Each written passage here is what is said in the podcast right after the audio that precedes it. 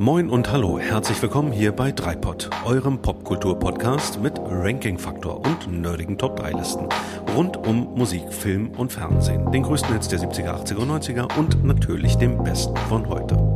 Wir sind Micha, Björn und Daniel und wünschen euch gute Unterhaltung.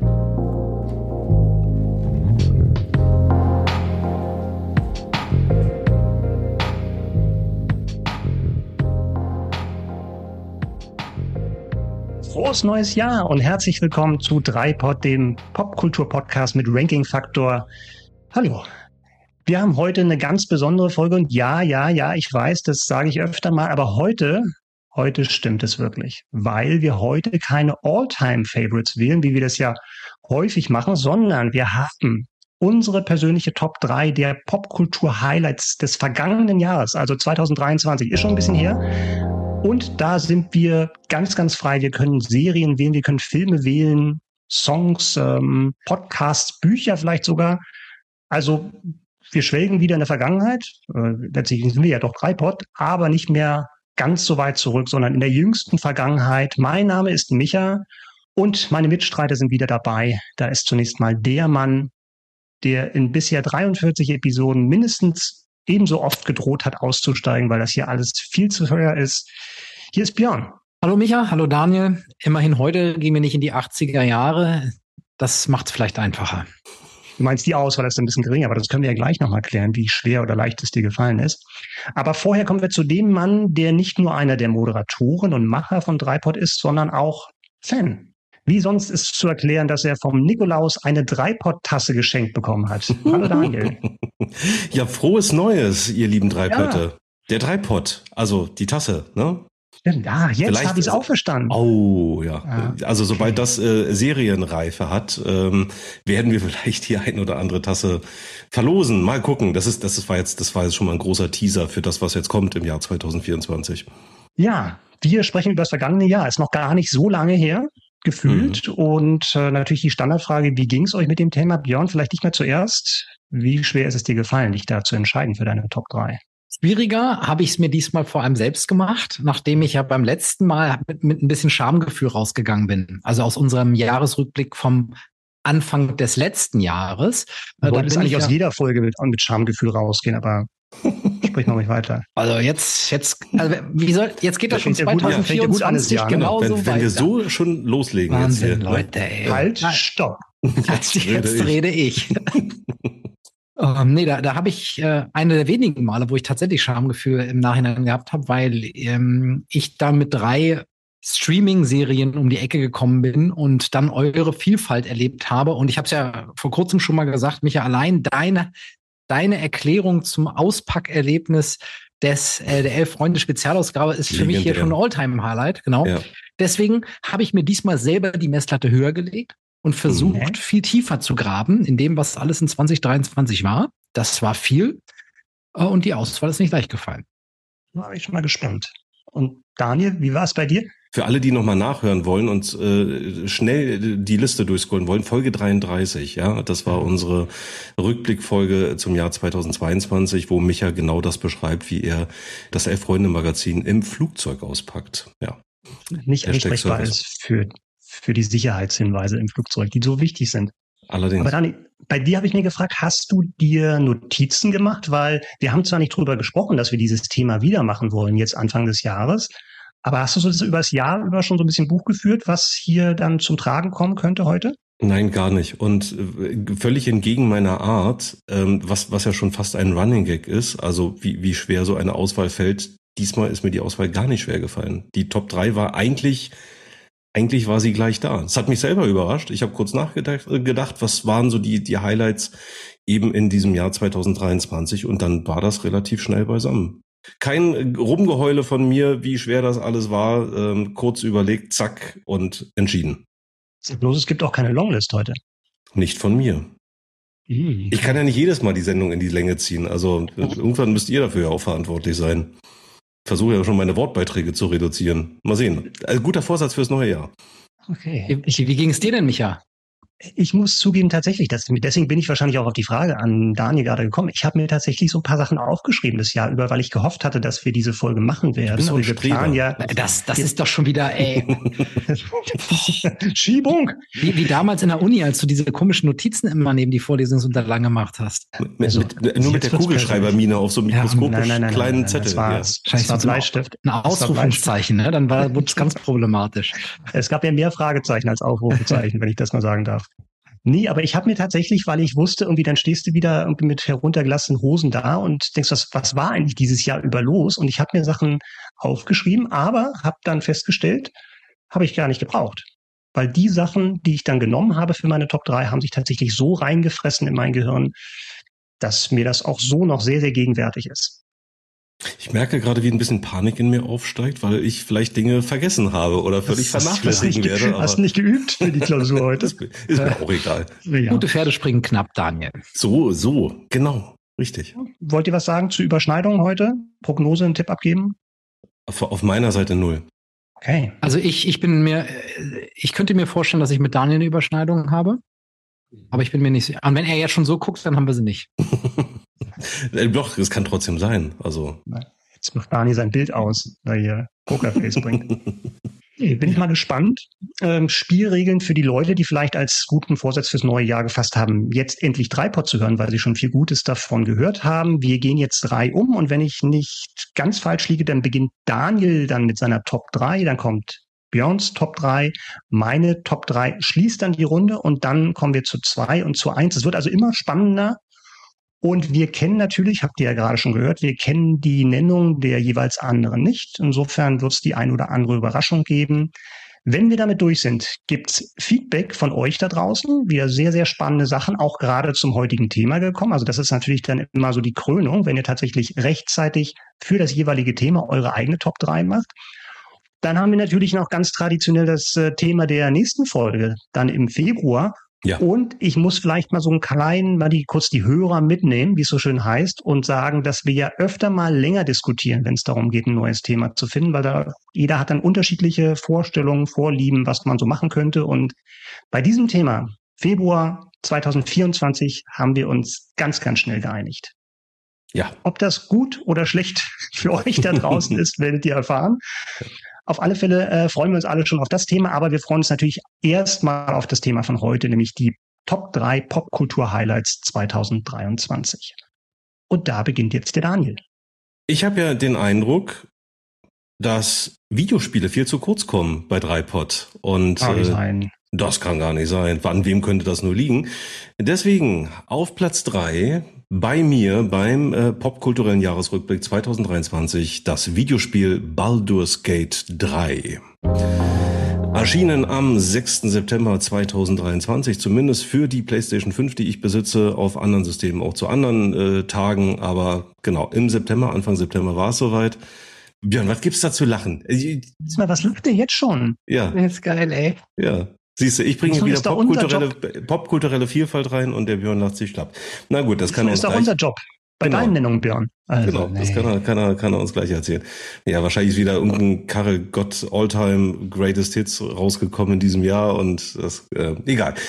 Also, Baldur's Gate 3, jetzt erstmal wieder zurück zum Thema ist ein Rollenspiel. Also für PC, für Mac, für Xbox, PlayStation und so weiter und so fort von dem belgischen Entwickler Larian Studios. Und das Ganze basiert auf dem Pen-and-Paper-Rollenspielsystem Dungeons and Dragons. Also, wer damit überhaupt nichts anfangen kann, liebe Hörerinnen und Hörer, falls ihr Stranger Things gesehen habt, dann werdet ihr vielleicht äh, euch daran erinnern, dass die Kinder dort in dieser Serie ein Rollenspiel spielen, tatsächlich mit Zetteln und Stiften und Würfeln, natürlich auch mit jeder Menge Fantasie. Und ähm, man, ja, man erlebt im Grunde genommen in einer Gruppe Abenteuer. So und das Ganze findet äh, nun eben auch in Videospielen statt. Und stellt euch einfach eine Welt vor voller Fabelwesen, eine Welt, in der es neben Menschen auch Elfen, Halblinge, Orks, Trolle, Drachen und so weiter und so fort gibt. Und man erstellt sich zu Beginn einen Charakter, also Wer keinen hat, der hat dann wenigstens im Spiel ein und das kann eben ein Krieger sein, ein Zauberer sein oder ein Waldläufer, ein Kleriker oder was auch immer, Geschlecht beliebig. Und dann startet man in diese Fantasy-Welt. Und man schart so im Laufe der Zeit weitere Gefährten äh, um sich herum und zieht irgendwann als Viererteam durch die Lande. Das klingt jetzt alles so ein bisschen nach Herr der Ringe und ist es ja auch irgendwie. Nur mit dem Unterschied, dass man eben dann interaktiv mittendrin dabei ist.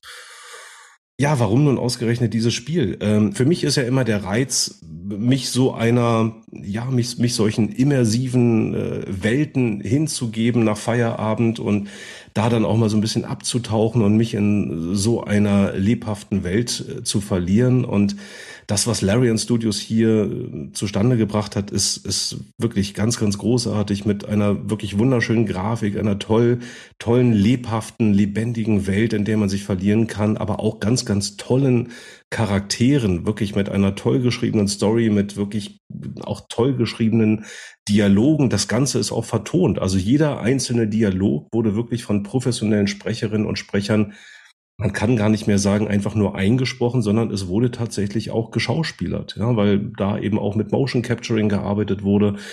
Und das Ganze ist halt wirklich, ja, also eben wie ein, wie ein interaktives Fantasy-Epos und ähm, hat mir einfach in diesem Jahr ganz, ganz viel Spaß bereitet. Und was ich, was ich noch erwähnenswert finde, dass man das Gefühl hat, dass jede Aktion, jede, jede Tat Auswirkungen hat. Also es ist nicht egal, was man macht. Und es geht auch nicht nur um Kämpfen, sondern auch jeder einzelne Dialog hat irgendwie, es ist eine Herausforderung, weil ähm, je nachdem, wie dieser Dialog geführt wird, so wahnsinnig viele unterschiedliche Konsequenzen entstehen können. Und das macht tatsächlich auch jede einzelne Begegnung in diesem Spiel sehr, sehr spannend. Ja, jetzt weiß ich natürlich nicht, jetzt habe ich ganz viel darüber geredet, aber ich wollte euch mal so reinholen und abholen, ähm, worum es da eigentlich geht und, und äh, warum ich das so toll finde. Habt ihr das mitbekommen? Ich gehe davon aus, ihr habt es nicht gespielt, sonst hätten wir irgendwann mal drüber gesprochen, aber äh, habt ihr es mitbekommen, dass es das gibt und äh, überhaupt irgendwas über dieses Spiel erfahren? Wir haben sogar mal kurz drüber gesprochen. Also ich bin jetzt kein Gamer im klassischen Sinne, kann ja. man wahrscheinlich so sagen. Also mhm. Ähm, nee, ich habe es natürlich mitbekommen bekommen und wir hatten uns kurz drüber unterhalten und mhm, das klang stimmt. auch schon damals sehr spannend und ich bin ja rollenspielmäßig bin ich ja tatsächlich immer noch eher so Pen and Paper ähm, verhaftet. Ja, ja. Nicht, dass ich das irgendwie in den letzten Jahrzehnten gespielt hätte, aber ich habe mir tatsächlich letztens mal so ein Regelbuch von von DSA geholt, was ja dann so mhm. der deutsche Ableger war mhm. von äh, Dungeons and Dragons und also die Affinität ist immer noch da. Ist dann eher so die Hürde zum äh, zum auf dem Bildschirm spielen ist da. Mhm. Aber ich habe noch mal eine Frage: Wie ist denn das eigentlich von dem von der Grafik? Wie kann man sich das vorstellen? Ist es dann eher so, dass man eine Perspektive von oben drauf hat, so WoW-mäßig, oder ist das dann First Person? Wie kann man sich das vorstellen? Nee, tatsächlich schon so aus der Außenperspektive, aber man kann eben so, ähm, äh, man kann rein und raus zoomen, also man kann man kann tatsächlich auch in gewissen Situationen eine Vogelperspektive einnehmen, aber man, man spielt es eigentlich tatsächlich eher in so einer World of Warcraft ähnlichen äh, Optik, ja, also dass man im Grunde genommen dem, dem Charakter äh, dass, dass man den Charakter quasi von schräg oben eigentlich, das ist so, würde ich mal sagen, so die, die, die, die übliche Einstellung, die man so hat. Genau, so von schräg oben betrachtet man das Ganze. Ich, ich habe mich ja dann von den Rollenspielen auf dem Computer ausgeklinkt, als es dann irgendwie Curse of the Azubons war. Und da ist man ja. immer mit einer Party rumgezogen. Aber hier ist tatsächlich, dass du wirklich als einzelne Figur spielst. Nein, nein, auch, auch mit einer Party. Auch mit einer Party. Einer, einer, okay, Vierer, einer Vierergruppe, genau. Ah, okay, gut, dann ja. hatte ich das anders verstanden. Ja. Mhm. Aber schön, dass du Curse of the Azure Bonds ansprichst, auch Dungeons and Dragons, also quasi im Grunde genommen selbes Regelwerksystem im, im Hintergrund. Also auf Basis dieses Regelwerks werden halt eben auch Computer- und Videospiele gestaltet. Und ähm, das, das Lustige ist, dass dann tatsächlich, mh, hm, man stelle sich einen Dialog vor und in diesem Dialog geht es vielleicht darum, ähm, dass man, wenn man, wenn man diesen Dialog besonders charismatisch ähm, bestreitet, dass man dann vielleicht, dass ein anderes Ergebnis eben entsteht. Und ähm, da ist es ja tatsächlich genauso wie auf dem, wie, wie bei dem Pen and Paper Rollenspiel, dass eine Probe gewürfelt wird. Und die wird dann wirklich mit einem virtuellen Würfel im Spiel äh, ausgetragen. Ja? Also äh, man drückt auf den Knopf und dann fallen die Würfel und je nachdem, wie gut der Charakter eben jetzt beispielsweise in dem Wert Charisma ausgestattet ist, ähm, ist die Chance entweder hoch oder niedrig, dass das gelingt. Und dementsprechend entwickelt sich dann auch vielleicht dieser Dialog und ähm, alles andere, was danach kommt, eben anders. Das ist sehr, sehr spannend und mitunter auch sehr, sehr lustig zuzusehen. Ja. Zu guter Letzt will ich noch zum Besten geben, kürzlich äh, wurde ähm, das Spiel auch ausgezeichnet, ist Gewinner der Game Awards 2023, ähm, also quasi die, die Oscars der Spielebranche.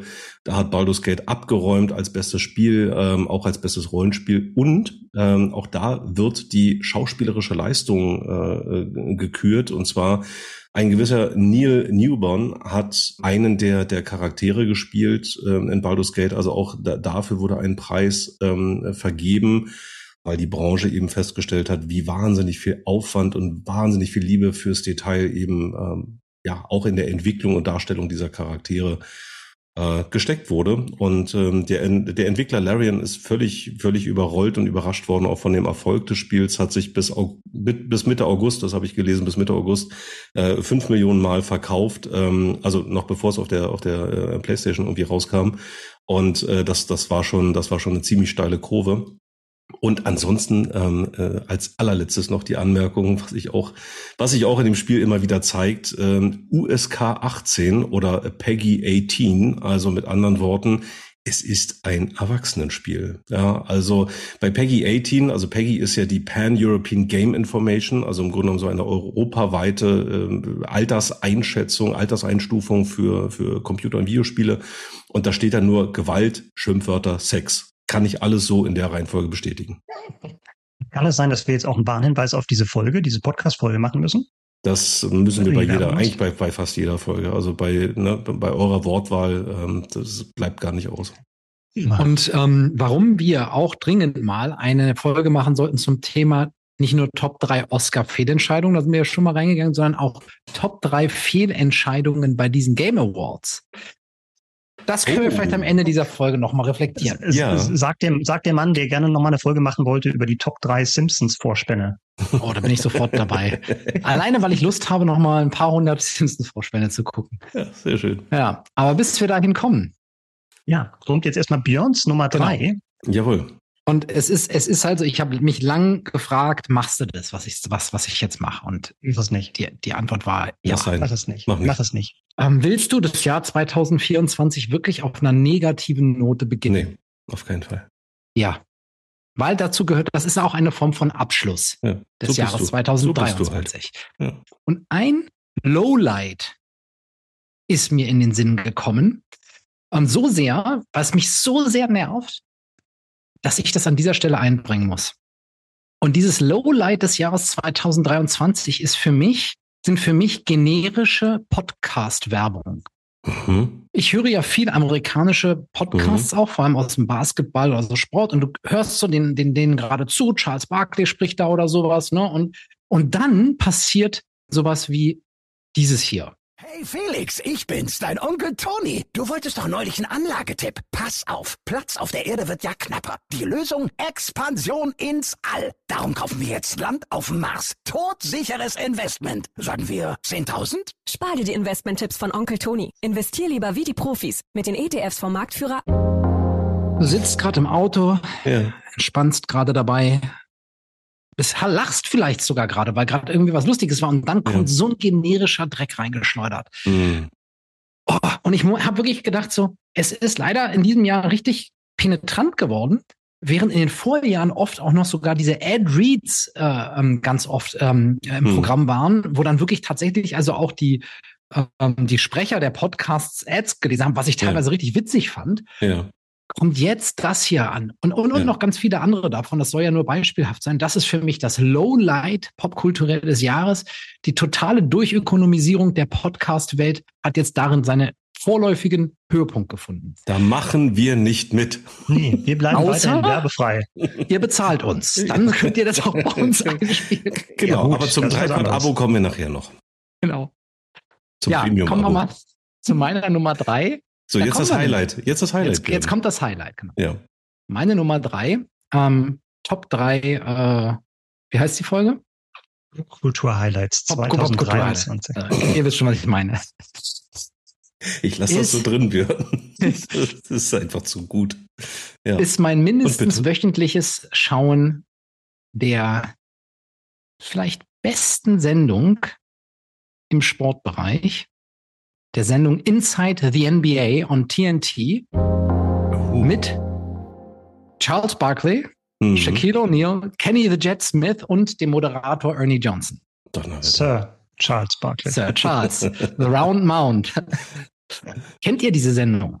Nee, da muss ich wirklich passen. Nee. Okay, krass. Das, das, das, dann bin ich doch so nischig unterwegs, scheinbar. Also, Inside the NBA ist eine, ist auf dem Sender TNT ausgestrahlte Basketballsendung, die zu den Basketballspielen läuft, die auf dem Sender von TNT eben übertragen werden. Das wird ja auf unterschiedlichsten Kanälen dann im amerikanischen Fernsehen gestreamt oder übertragen.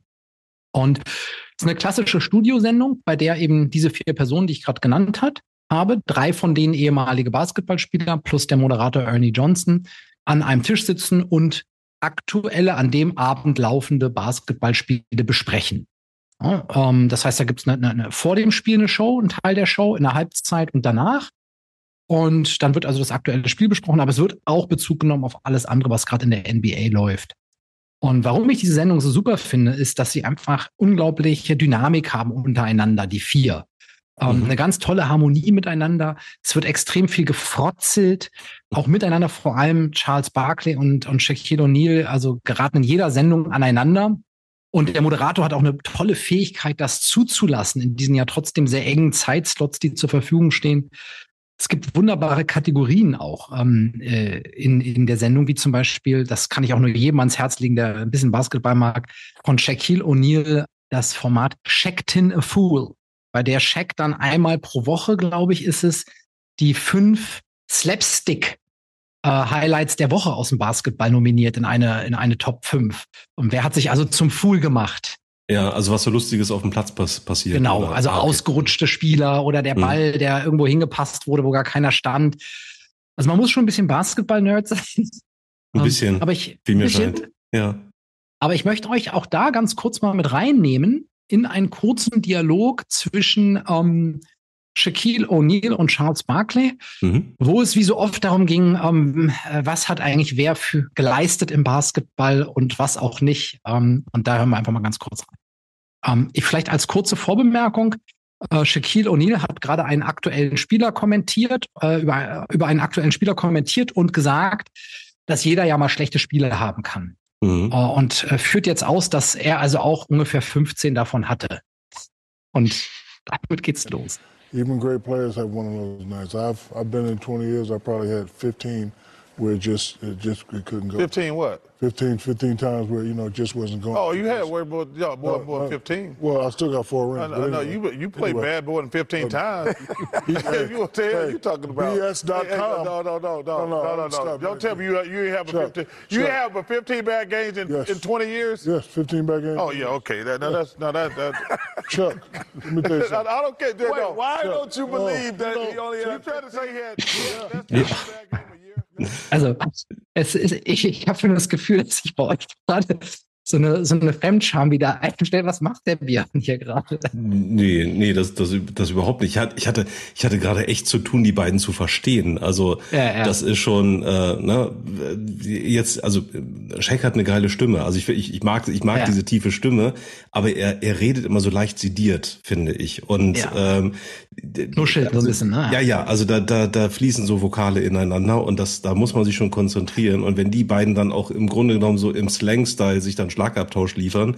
Das, äh, ja, also da, da hatte ich gerade zu tun. Björn, hast du denn den Eindruck, dass es tatsächlich immer spontan ist? Ja. Weil es ist ja manchmal so ein bisschen die Gefahr, je größer das Publikum ist und ich weiß nicht, ob die Studiopublikum haben, wahrscheinlich eher nicht, ne? was ja so das, das Doppelpassproblem ist, wenn dann alle auf irgendwelche Pointen aus sind oder irgendwelche Sachen sagen, nur weil sie den schnellen, billigen Applaus wollen. Hast du den Eindruck, dass es tatsächlich dann aus dem Moment kommt und nicht gescriptet ist?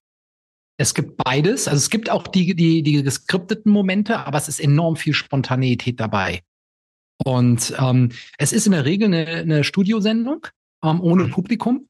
Ähm, aber sie sind vor allem in den Playoffs äh, oder auch bei anderen Events, wie zum Beispiel All-Star-Wochenende, sind sie dann auch live im Stadion. Da sind dann halt auch wirklich die Fans ja. im Hintergrund, die völlig durchdrehen. Ähm, nee, also aus meiner Sicht ist da sehr viel Spontanität dabei zwischen den, vor allem zwischen den beiden, was auch teilweise absurde Szenen ähm, und auch sehr Provokatives hervorbringt. Also das, mhm. das strahlt in die NBA ab. Mhm. Ähm, eine, eine ganz bekanntes äh, ähm, äh, Folge war, ähm, als äh, Kevin Durant wieder mal nicht Meister geworden ist. Ähm, mhm. Und ähm, Charles Barkley dann also gesagt hat, ja, ähm, er, ne, er, soll, er kann jetzt nicht ständig die Teams wechseln und so weiter. Ne? Wenn du sozusagen der, ähm, er hat dann die, die Analogie des Bus-Drivers genutzt. Nicht? Also äh, er und Shaq und ich, wir waren schließlich die Busdriver, wir haben den Bus gefahren. Da muss man eben auch schauen, dass man den Bus selber zum Titel fährt und du, ähm, äh, wenn du hier ständig von Team zu Team hoppst, also für alle, die nicht Bescheid wissen, Kevin Durant hat ein paar Mal, ein Basketballspieler, der ein paar Mal das Team gewechselt hat, dann ja, äh, bist du halt nicht der Busdriver, dann bist du halt nicht der wirkliche Star hier. Und mhm. das zum Beispiel hat dann schon auch wieder zu viel Resonanz geführt und also so, so spielen sich die Dinge auch gut aus. Mhm. Ist denn das so die Nummer eins Sendung? Oder haben andere Sender, die vielleicht auch Übertragungsrechte haben, dann ihre eigenen Experten in, in, in den Shows hocken? Die anderen Sender haben andere Sendungen, also andere äh, Begleitsendungen, andere Be Begleitformate dazu. Äh, aber ich würde sagen, das ist absolut die Nummer eins Sendung. Die haben auch zahlreiche ähm, Preise gewonnen, ähm, äh, die, diese Sendung bereits. Und ähm, glaube, der, der Ernie Johnson ist auch gerade in die Hall of Fame äh, des äh, ähm, Sportjournalismus in den USA eingezogen. Mhm. Also es ist schon, es gilt also auch als, als Late, im Grunde wie so eine Art Late-Night-Format. Es hat also eigentlich den Basketball auch schon transzendiert ein Stück weit. Deswegen finde ich es auch hier im Sinne, also für mich ist es halt schon eine popkulturelles Phänomen. Auf jeden Fall, da gibt es ja genug Elemente tatsächlich, die über den Sport hinausgehen. Ne? Wenn du sagst, diese Top-5-Listen und das eben auch als Entertainment inszenieren, gehört ja letztendlich auch dazu. Ja. Wo kann man das denn sehen? Du hast gesagt, TNT, ist das dann einfach mit dem, mit dem League Pass dabei oder ist das nochmal so ein extra Paket, was man sich dann, oder guckt man das illegal im Darknet, so wie du? Nee, du kannst es einfach auf YouTube gucken. Ah, okay. Also die meisten Sendungen gibt es aus YouTube, natürlich mit Werbung dazwischen geschaltet und so weiter. Ähm, oder natürlich, wenn, wenn ihr ein NBA-Abo habt, äh, so wie ich es kürzlich abgeschlossen habe, wie ich euch vor der Sendung erzählt habe, äh, dann gibt's das dort auch in vollem Umfang. Ähm, aber genau, du kannst auch bei YouTube reingucken. Und darüber habe ich es auch meistens konsumiert. Das ist auch so ein, ein kleines Highlight meiner Woche. Ja, das sind natürlich die Figuren unserer Jugend. Da ja, ja auch, ja. Ne, ähm, damals noch aktiv geschaut, als die beiden tatsächlich noch über äh, sich irgendwie unterm Korb rumgeschubst haben. Aber ich ja, finde es immer wieder interessant, wie, wie, wie groß die Klappe von Charles Buckley auch ja. nach der aktiven Karriere ist für das, was er tatsächlich gewonnen oder nicht gewonnen hat in seiner Spielerkarriere.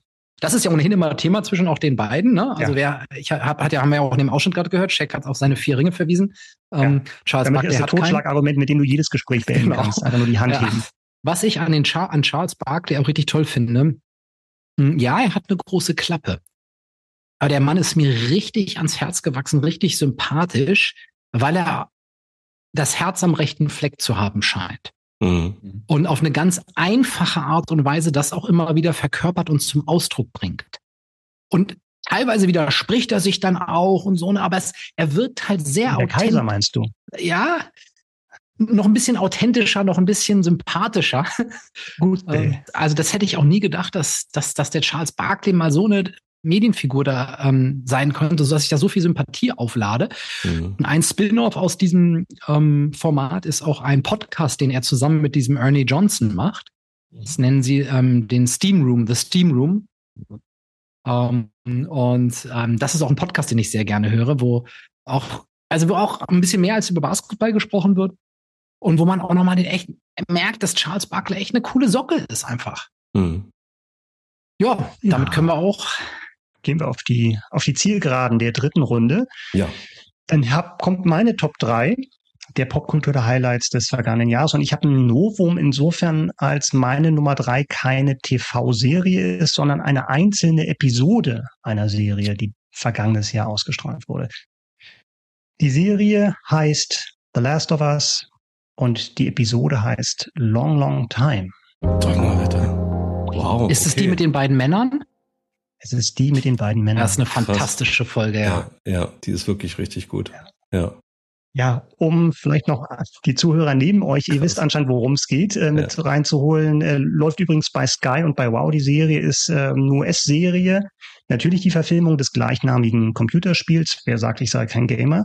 Was bereits 2013 rauskam. Die Story nur ganz grob. Wir befinden uns in den USA der Gegenwart. Allerdings ist es eine andere Gegenwart, weil vor circa 20 Jahren eine Seuche eigentlich die ganze Welt heimgesucht hat äh, die Bevölkerung sehr, sehr stark dezimiert hat und es gibt Infizierte, keine Zombies. Es gibt Infizierte, die Leute mhm. befallen und denen so das Leben aussaugen. Ja, ganz wenig Überlebende. Einer davon ist ein Mann, der den Auftrag hat, eine Teenagerin durchs halbe Land zu geleiten. Und das ist eigentlich so eine Art Road-Movie oder besser gesagt Road-Serie. Und dadurch treten also diese, diese Hauptfiguren treffen in einzelnen Episoden auch unterschiedliche andere Charaktere. Und darum geht's jetzt genau bei meiner Top 3. Denn es wird die Geschichte erzählt von zwei Nebencharakteren, von einem schwulen Pärchen, nämlich von Bill, gespielt von Nick Offerman, und Frank, gespielt von Mary Bartlett.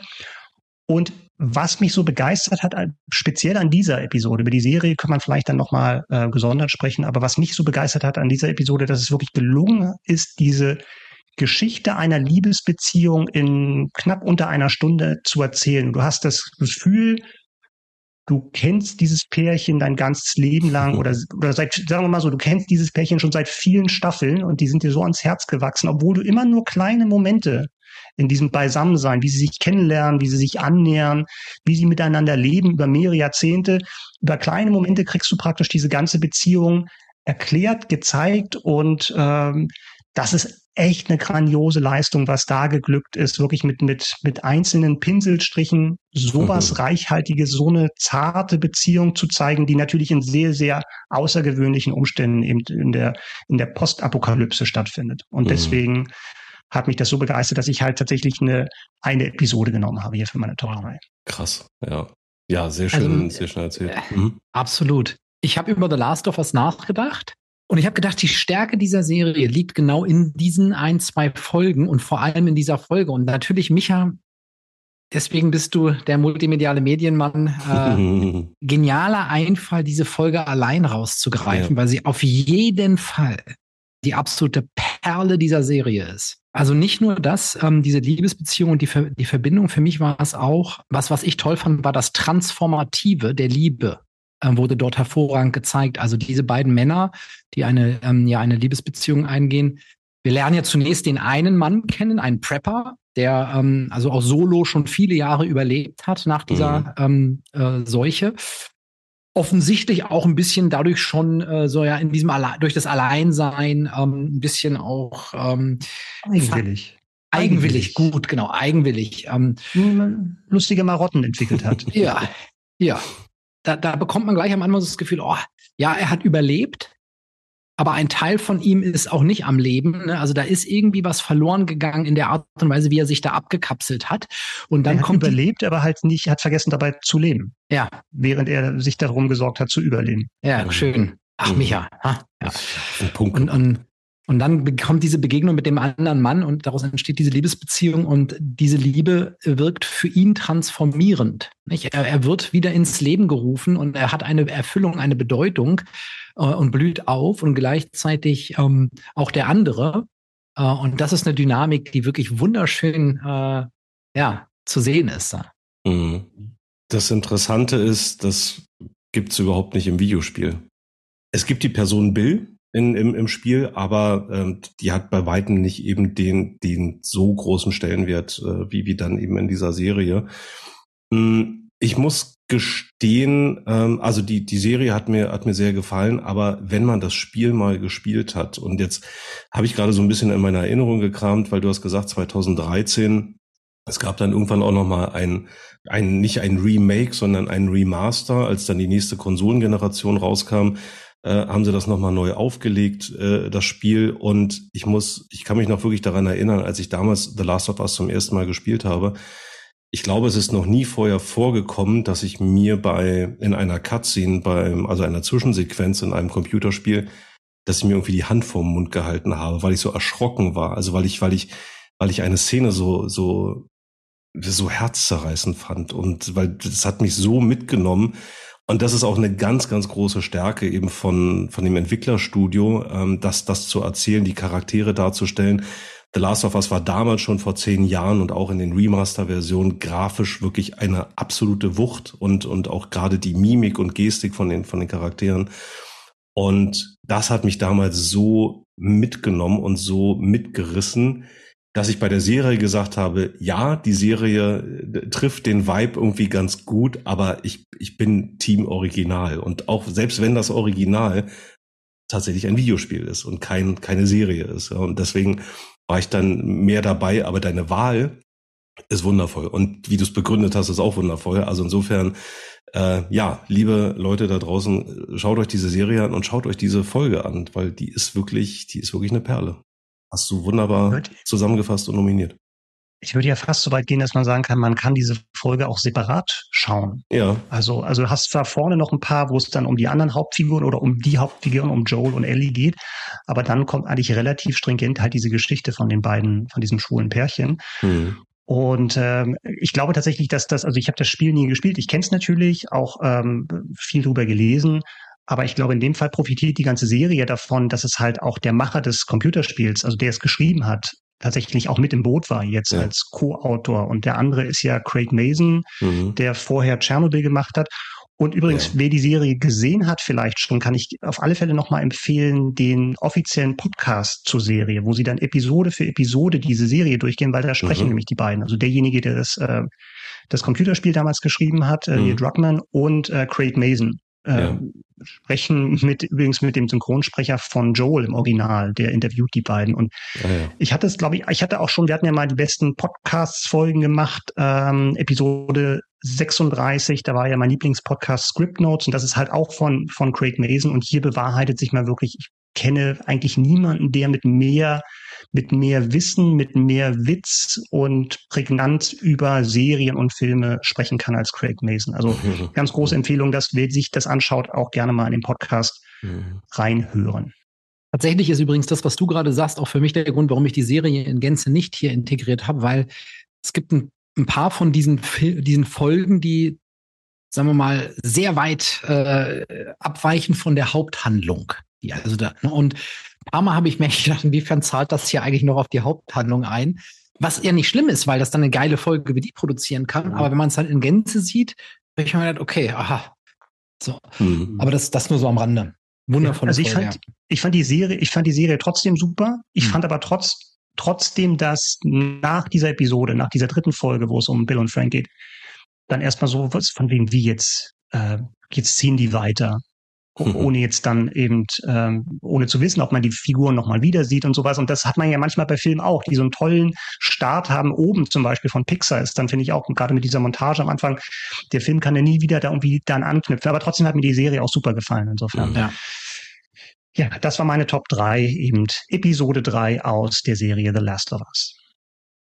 Und dann kommen wir schon zu Runde zwei. Mensch, das geht ja schnell heute, hier ist unglaublich. Zack, zack, zack. Daniel, Daniel kommt mit seiner Top 2 jetzt um die Ecke. Ja, also bei mir gibt's natürlich keinen Jahresrückblick ohne ein Konzert.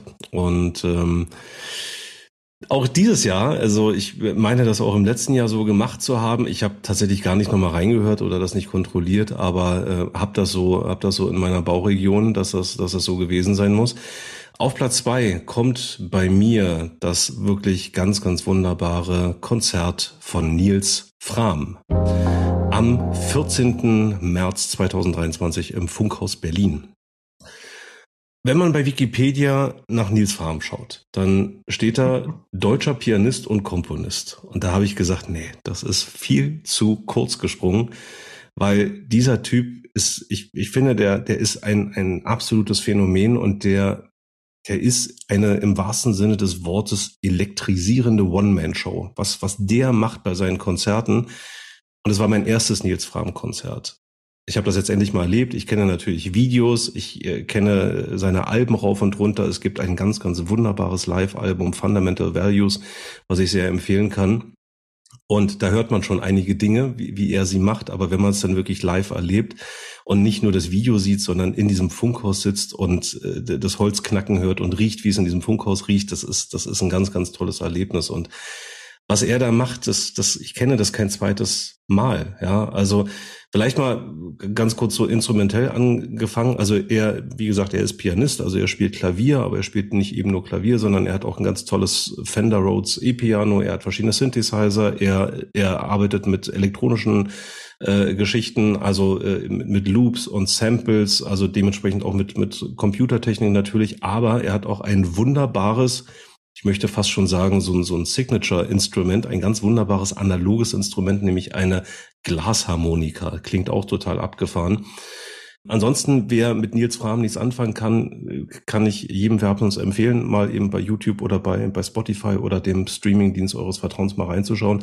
Björn, wir haben ja, glaube ich, tatsächlich gerade in der letzten Folge drüber gesprochen, weil äh, wir ganz kurz über den Film Victoria gesprochen haben und da ja. hat der Nils Fram auch den, den Soundtrack gemacht. 2016 war es, glaube ich, hat er den, ähm, hat er auch den Preis für die beste Filmmusik beim Deutschen Filmpreis dafür bekommen völlig zu Recht, wie ich finde, ähm, weil das ist wirklich sehr, sehr viel Gänsehaut und ist denn diese Filmmusik stellvertretend für das Zeug, was er sonst so macht? Hm, finde ich nicht tatsächlich. Also ähm, dieser dieser Soundtrack ist ist irgendwie noch mal anders. Ähm, also so, so platt das jetzt klingt, ist es irgendwie cineastischer und seine seine Konzerte sind, sind anders. Das ist eine Art von Musik, wie ich sie jetzt nicht unbedingt in einen Film packen würde. Es ist aber auch für mich wahnsinnig schwer, das zu beschreiben, weil diese Musik, die trägt mich immer ganz weit weg.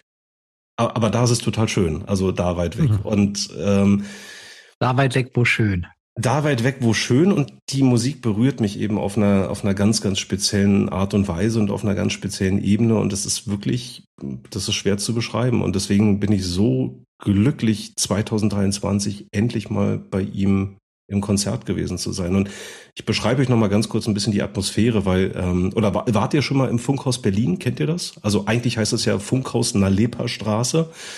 Von außen wie von innen hat es eine sehr sehr spezielle Architektur. Es ist von außen eigentlich ein sehr merkwürdiger Kasten und äh, von innen ist es aber ähm, sind es sind es mehrere Studios und äh, eben ähm, die die große, ich glaube, sie heißt die große Aufnahmehalle ähm, die, die eben so mit, mit Holz ausgekleidet ist und an einer äh, Wand äh, steht eine, eine riesengroße Konzertorgel. Also sieht wirklich beeindruckend aus, wenn man da reinkommt, wenn der Raum an sich auch jetzt nicht wirklich riesig ist. Wir reden jetzt nicht über eine ganz, ganz große Halle, ähm, aber eben so eine, naja, also so, so, so ein, ein Konzerthaus, äh, äh würde ich mal sagen.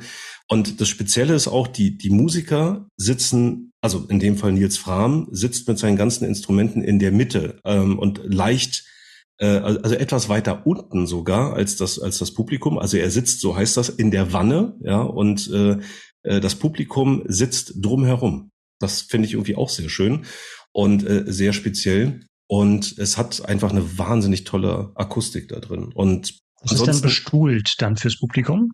Es da ist, steht ja. keiner und tanzt. Nein, nein, genau. Äh, zum Tanzen ist das nicht unbedingt. Also es ist, es ist wirklich mehr zum, an, zum andächtig Lauschen. Ja, weil ich kann mir die Musik ja. noch nicht so richtig vorstellen. Ich muss es tatsächlich, glaube ich, dann mal nachhören. ja, ich, das äh, ist. Habe jetzt auch Victoria auch nicht mehr so richtig im Ohr. Ja, also ähm, man ordnet ihn gerne der Neoklassik zu. Ähm, also er, er hat tatsächlich, es, es ist in Teilen ist es klassische Musik. Es ist in Teilen ist es klassische Klaviermusik.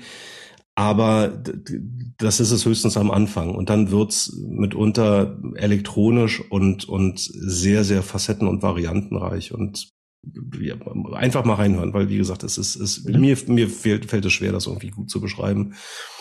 Ähm, und ansonsten, es ist, ähm, es ist, es ist irgendwie ein, ein, cooler Ort, dieses, dieses Funkhaus Berlin. Das, äh, da, da hat äh, im Grunde genommen früher die DDR Rundfunk gemacht, ja. Und äh, dadurch ist das eben auch ein sehr geschichtsträchtiges Haus, ähm, aber eben auch mit mit Studios, die von Künstlern aus aller Welt besucht werden. Da hat Daniel Barenbäum schon schon Musik aufgenommen, Kent Nagano hat da Musik aufgenommen, aber genauso auch Depeche Mode, Aha oder Sting die sind dorthin gereist, um dort eben Aufnahmen zu machen. Oder Depeche Mode hat da sogar, glaube ich, so ein, so ein Record-Release-Konzert mal äh, gegeben. Also hat wirklich auch einen guten Ruf unter, unter Musikern. Und diese ganze Mischung, dieses, dieses besondere, geschichtsträchtige Gebäude, so ganz weit draußen in Oberschöneweide, ich glaube, da gehen so 250 Menschen rein in diesen Raum. Es ist also nicht wahnsinnig groß. Es ist fast schon so ein Ach, bisschen okay. Ja, es ist das ist das ist ja richtig richtig ja, gemütlich. Total, total. Es ist richtig richtig familiär und wow, war das schwer da Karten zu kriegen, wenn den ich meine, ja, der hatte ist ja schon bekannt. Ich war ganz schnell. Also ich habe ich habe äh, äh, glücklicherweise einen sehr sehr schnellen Tipp ge, äh, gekriegt. Ähm, vielen lieben Dank an Marina an der Stelle. Ich habe noch nie so schnell in meinem Leben Konzertkarten gekauft, weil ich wusste ah. ganz genau, das geht jetzt ratzfatz und Nils Fram ist regelmäßig ausverkauft. Wenn ihr das mal erleben wollt, kann ich euch nur empfehlen, schnell zu sein. Ja, und ja, ansonsten, cool. also es ist, es ist auch Show, ja. Also man bekommt auch irgendwie was geboten, weil der Typ ist wirklich am Arbeiten. Der, der steht, sitzt da unten halt eben mit seinen ganzen Instrumenten und der hat ja so einiges, was er bedient, weil, wie gesagt, er ist eine One-Man-Show, aber er hat halt unterschiedliche analoge wie digitale äh, Instrumente, die, die er da bedient. Und ähm, er ist wirklich am Arbeiten, flitzt zwischen seinen Instrumenten hin und her. Es wird immer reichhaltiger, es wird immer, immer großartiger, was, was da irgendwie klingt das hat schon einen Grund, dass er zwischen seinen Stücken immer wieder zum Handtuch greifen muss, weil er dann einfach echt durchgeschwitzt ist, ja, und weil er da wirklich richtig geackert hat. Also mega tolles Konzerterlebnis und deshalb meine Nummer zwei. Sehr schön. Ja, cool. Da ja. haben wir jetzt ja schon eine richtig bunte Mischung dabei bisher. Mal gucken, wie es bei Björn jetzt weitergeht auf der Top 2.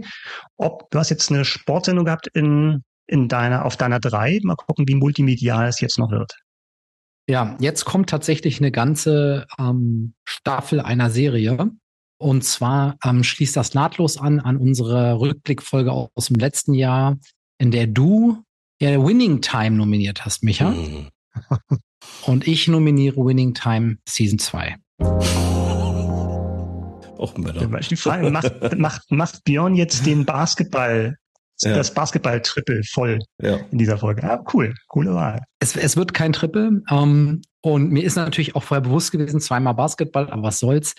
Winning Time Staffel 2 wurde im Jahr 2023 veröffentlicht mit insgesamt nur noch sieben Folgen und leider auch eingestellt. Was ich unfassbar finde, mhm. äh, traurig und, und, und wütend mich macht.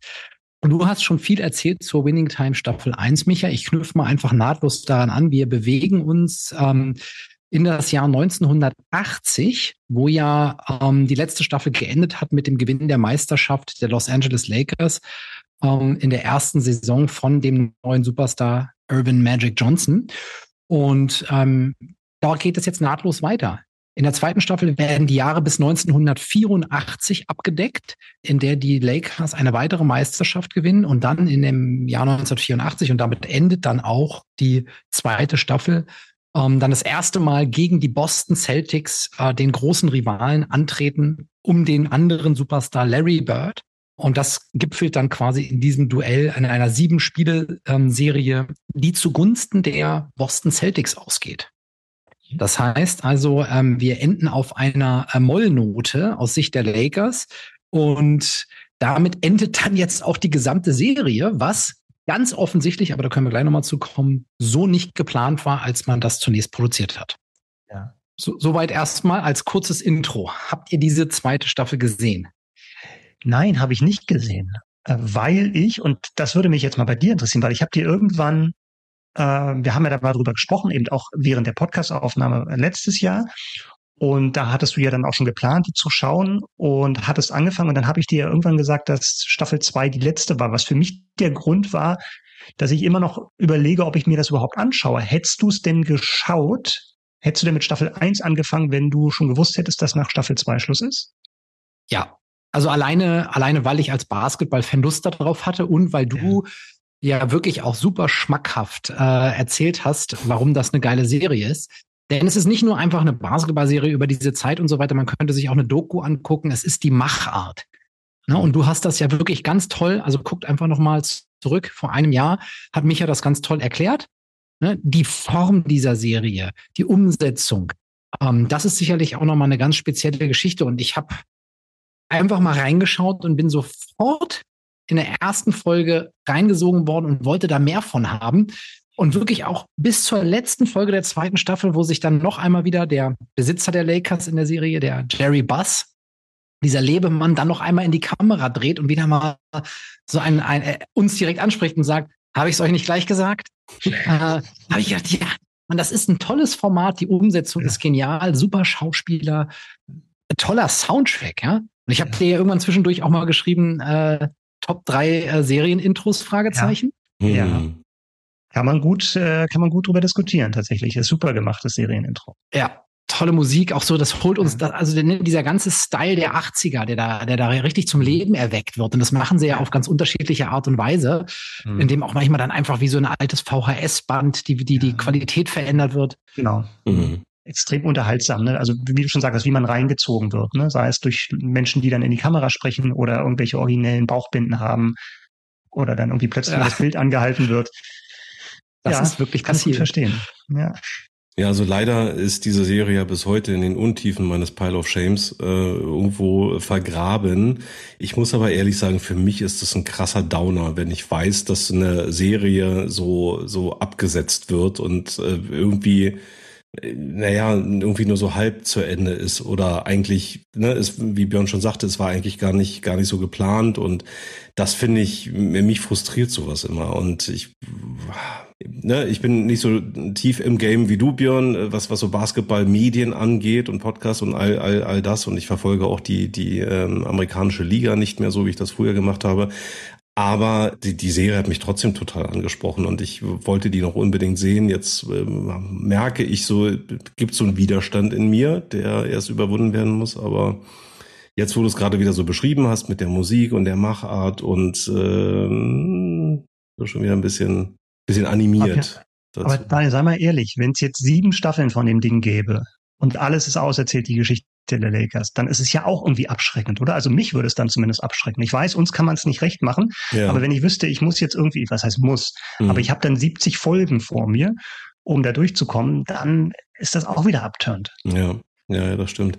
Aber so, so passiert es dann halt, dass ich vielleicht Dinge, die ich endlich mal weiterschauen muss, dann ein bisschen höher priorisiere. Und äh, dann passiert halt genau das, dass ich äh, Anfang 2024 noch immer nicht das geguckt habe, was ich eigentlich schon im vergangenen Jahr hätte gucken wollen und sollen. Und mhm.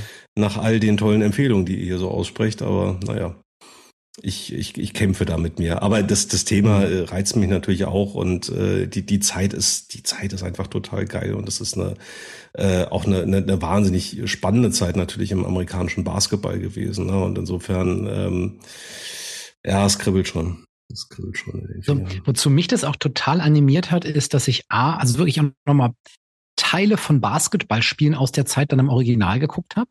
Mhm. Mhm. Nerd.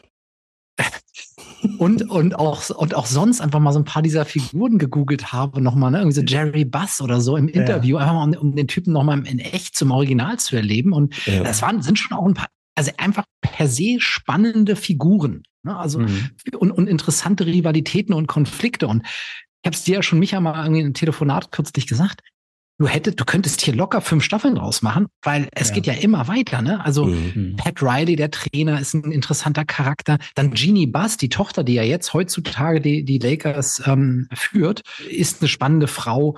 Äh, die auch schon vorkommt. Die auch schon vorkommt, hier noch genau. als junge mhm. Frau. Ne? Äh, mhm. Und ähm, ja, und überhaupt die weitere Entwicklung von Magic dann mit seiner HIV-Infektion, äh, Kobe Bryant, Shaquille mhm. O'Neal, also auch das war ja eine, eine sehr explosive Rivalität. Also das, das ist genial. Mhm. Meine letzte Hoffnung ist ja, das ist ähnlich wie bei The Expanse, ja. auch eine Serie, ähm, vielleicht dazu kommt, dass irgendwie so irgendein so reicher Jeff Bezos sagt, ich finde das aber so toll, ich kaufe das auf von Amazon Prime und wir drehen das bei uns weiter. Oder in Deutschland wieder so Join oder so. ja, dann müssen sie aber vielleicht auch Out of Africa aus dem Programm nehmen. Oh, das, ich glaube, der läuft ja nicht. Das ist allerdings traurig. Ja, meine Nummer zwei. Sehr, Sehr schön. Also wir halten fest, ja. Also Serien, die sieben Staffeln laufen, sind irgendwie anstrengend. Serien, die vorzeitig abgesetzt werden, sind doof.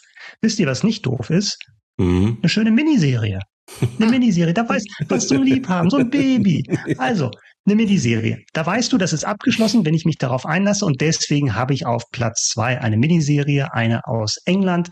Und die nennt sich It's a Sin. Uh. Hm. Mhm. It's a Sin äh, aktuell und äh, immer noch verfügbar in der ZDF-Mediathek. Mhm. Also, Es geht um, also umfasst, umspannt einen Zeitraum von zehn Jahren, was für fünf Folgen, so viel hat's nämlich, äh, sehr, sehr sportlich ist. Es beginnt in den frühen 80ern in London und da treffen sich, treffen eine Handvoll junger Menschen rund um den jungen Richie aufeinander und gründen eine WG, also Studenten und künstlerisches ähm, Milieu und freunden sich an und es wird gelebt, geliebt, gefeiert und so langsam ähm, bringt aber so eine, so eine Bedrohung in ihren Alltag ein. Es gibt eine neue mysteriöse Krankheit aus den USA kommt und die wird immer gefährlicher und es geht natürlich um HIV beziehungsweise um AIDS und das klingt sehr, sehr deprimierend, ist es auch teilweise.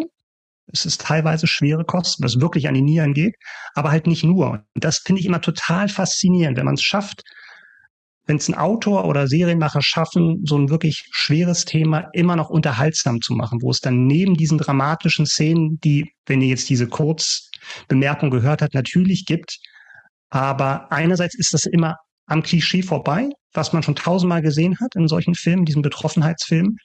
Erstens das und zweitens gibt es halt auch immer wieder Momente der Leichtigkeit, wo halt diese Freundschaft dieser Leute, die sich da gefunden haben, absolut abgefeiert wird. Und lass genauso viel, wie du weinen kannst und äh, hast genauso viel Wut auf diese Thatcher-Zeit in den 80ern mhm. und ist für mich echt ein, ein, kleines, aber sehr, sehr feines Meisterwerk in fünf Folgen, was mir von der Länge sehr, sehr entgegenkommt. sehr gut. Toll, Leider ja. nicht gesehen. Also ich habe drüber gelesen und dachte dann wirklich, ah, das klingt irgendwie spannend, ähm, aber dann ist es, dann ist es bei mir komplett in Vergessenheit geraten. Bis eben. Wie, wie lang ist eine Folge? Normal. Äh, ich glaube 45 oder 50. 50, hm. vielleicht 50 Minuten, hm. was in dem Dreh. Ja. Okay. Sehr gut handelbar. Ja, das ist ja tatsächlich äh, so ein leichtes, leicht bekömmliches Thema. Ja, ist, ja, das ist, ist nichts für die, ist, ist vielleicht nichts für die, falls ihr wirklich jetzt gerade, ruf ich doch mal Mama und Papa an, lass ja. doch mal zusammen jetzt hinkommen. Ist auch 80er, da waren die noch jung. Ja. Nee, ähm, ist jetzt nichts, was man unbedingt mit den Eltern schauen müsste, weil da gibt's auch schon sehr, sehr derbe, freizügige Szenen. Also da wird schwuler, schwuler Sex wird nicht beschönigt, sagen wir mal so. Okay. Hm. Hm. hm. Es geht zur Sache. Ja. Michael, du hast mir die Sendung empfohlen. Ich glaube, es war im Sommer bereits. Und ich weiß, ich habe sie deswegen nicht geguckt, weil ich. Weil ich sie dir empfohlen habe. Weil du, weil du sie mir genau so empfohlen hast, wie du es quasi jetzt gerade getan hast. Ja. Und genau dieselbe Formulierung gebraucht hast. Das geht schon an die Nieren. Und wenn ich mich dann abends hinsetze, dann ist ja. jedes Mal dieser mhm. Gedanke, okay, dann, nee. Jetzt ärgere ich mich irgendwie deswegen. Ja. Ich kann das, ich kann das nachvollziehen. Vielleicht, weil die Serie mir den Einstieg so leicht gemacht hat. Ich, ich habe ein Interview gelesen mit dem Macher, ähm, das ist Russell T. Davis, der vorher auch eine grandiose Miniserie gemacht hat, Years and Years. Auch sehr empfehlenswert. Ähm, dass er eigentlich gebeten wurde vom Sender, doch am Anfang gleich, um dieses Thema AIDS und HIV zu etablieren, zu zeigen, wie die Leute im Sterben liegen. Und dann dieses, diesen beliebten Rückgriff zu machen, zehn Jahre vorher. Und dann siehst du nochmal, wie alles unbeschwert ist. Aber er fängt tatsächlich mit der unbeschwerten Zeit an.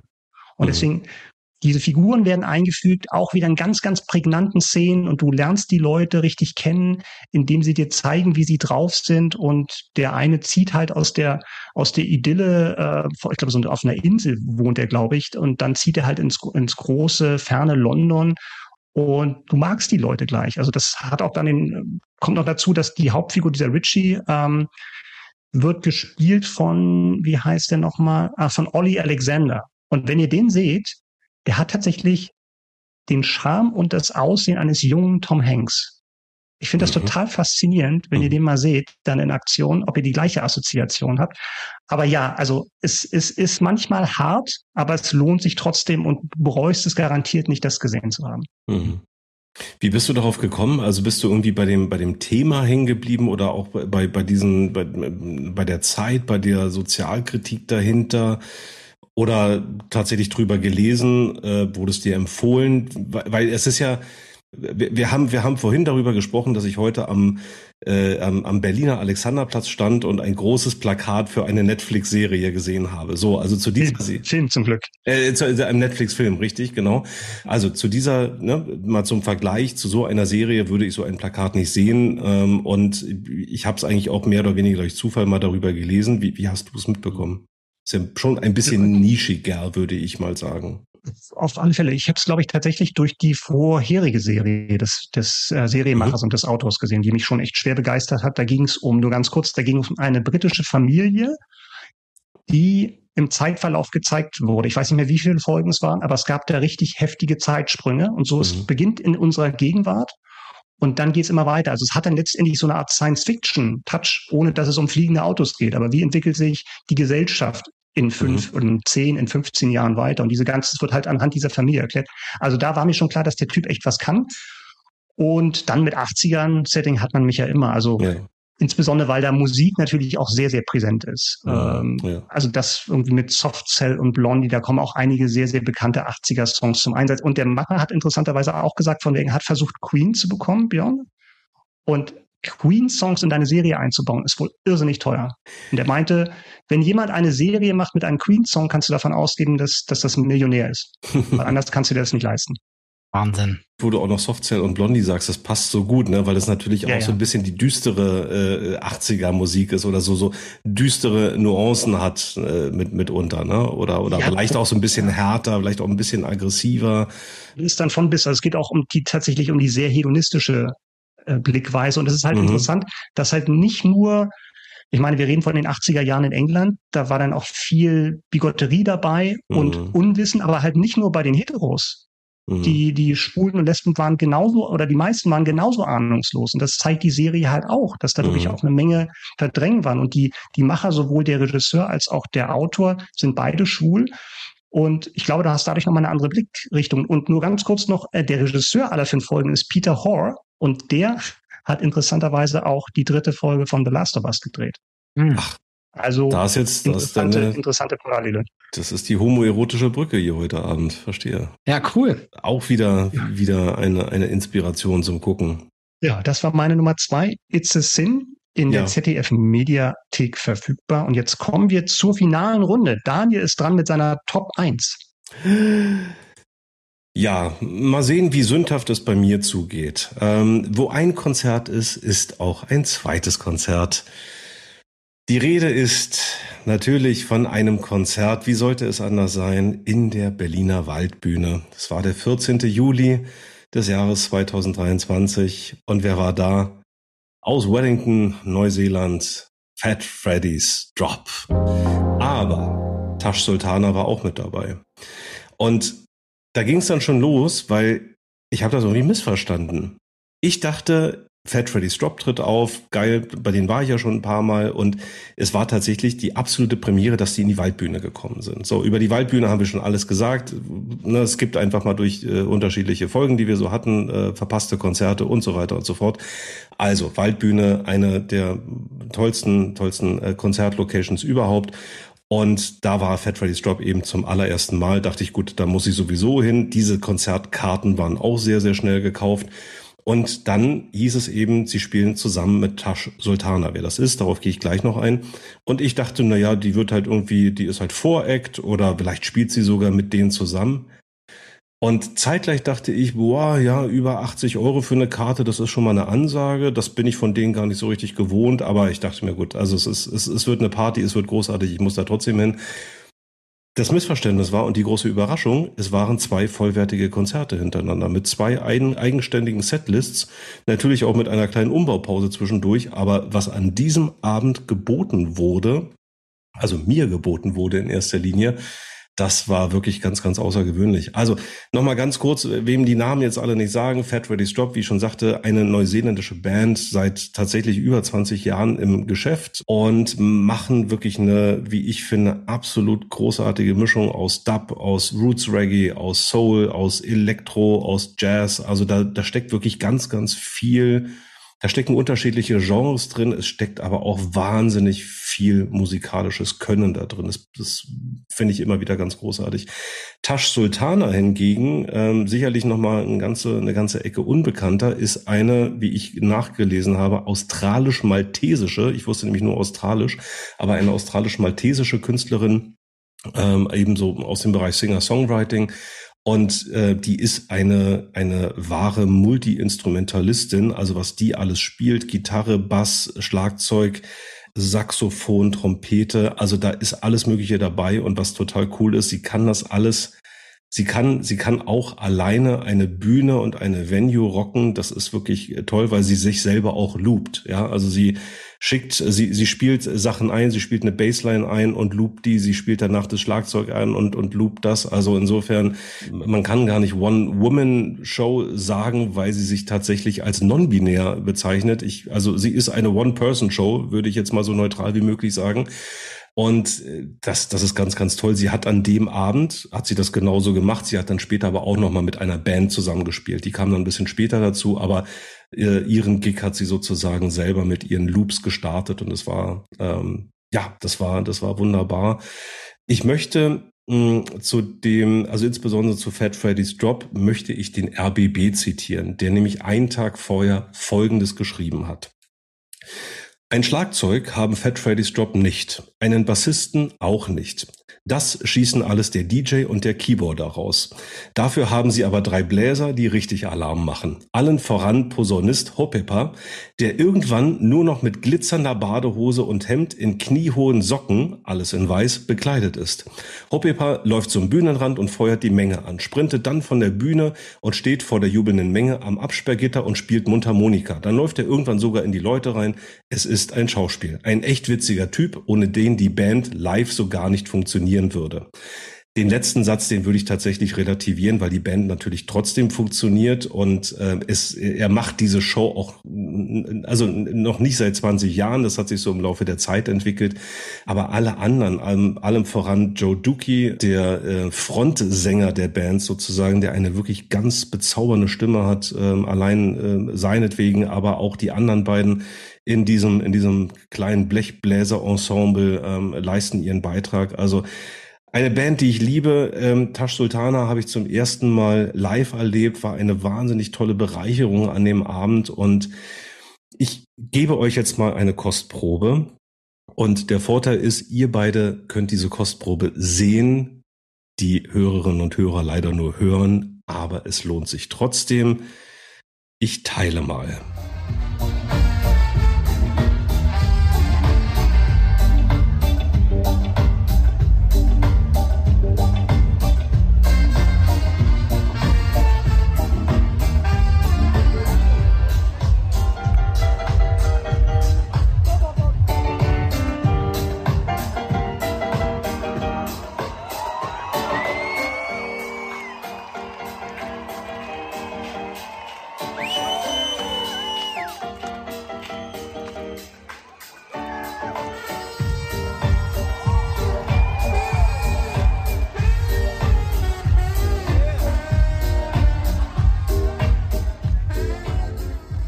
Bekommt vielleicht so eine Idee davon, was für eine tolle, ausgelassene Partystimmung da herrscht. Und ähm, ich feuer, ich feuer gleich noch was hinterher, weil ich euch noch äh, einen ganz kleinen Ausschnitt von Tash Sultana präsentieren will.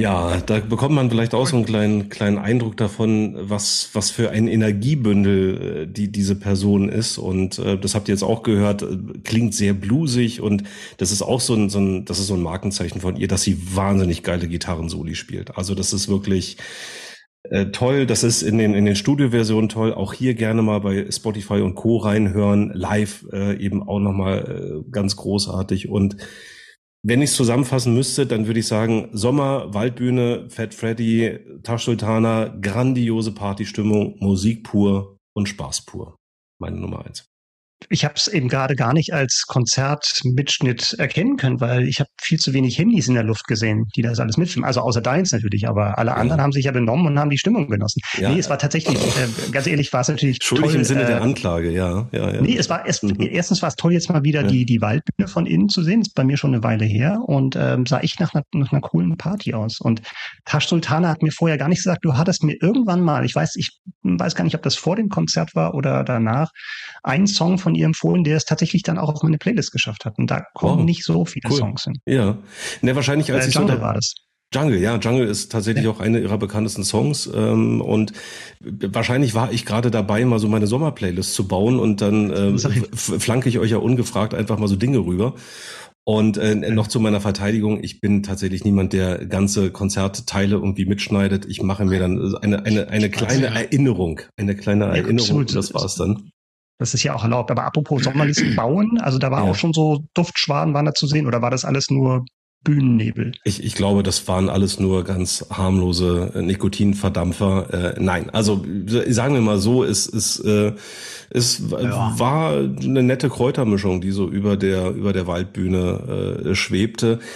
Aber das kann ich auch immer nur wieder betonen. Ähm, das sind, das sind Konzerte, die, die wahnsinnig entspannt, wahnsinnig friedlich sind, wahnsinnig und trotzdem ausgelassen. Ihr habt es ja äh, eben gesehen. Das ist also wirklich eine, eine richtig, richtig geile Partystimmung. Aber die Leute sind, sind nett zueinander, sind umsichtig. Äh, es ist entspannt und das gefällt mir immer wieder gut. Ich habe die, äh, ich habe Fred Freddy ja schon schon öfter Open Air gesehen. Äh, zuletzt Björn, wir waren zusammen ähm, in der Zitadelle Spandau. Aber die Waldbühne, da geht halt eben nichts drüber, wenn es Open Air, wenn es um Open Air in Berlin geht. Ja, und ähm, insofern war das eben nochmal, das, das ist Champions League für mich. Ja, du sagst es schon, wir waren im Jahr davor, waren wir in der Zitadelle. Mhm, und ja. äh, man muss schon sagen, äh, Fat Freddy's Drop ähm, ist für mich also der Inbegriff von Musik leben ja. und körperlich zeigen. ja. ja also. Ähm, ja ich weiß noch, wie du mir das allererste Mal ein Video von Fat Freddy's Drop gezeigt hast. Das ist zehn Jahre her oder sowas ähm, äh, in, in, in eurer alten mhm. Wohnung. Und ich habe wirklich einen Lachflash bekommen, ja. weil du uns einen Ausschnitt gezeigt hast, wie er halt da eben in, in weißer Feinripp-Unterhose ja.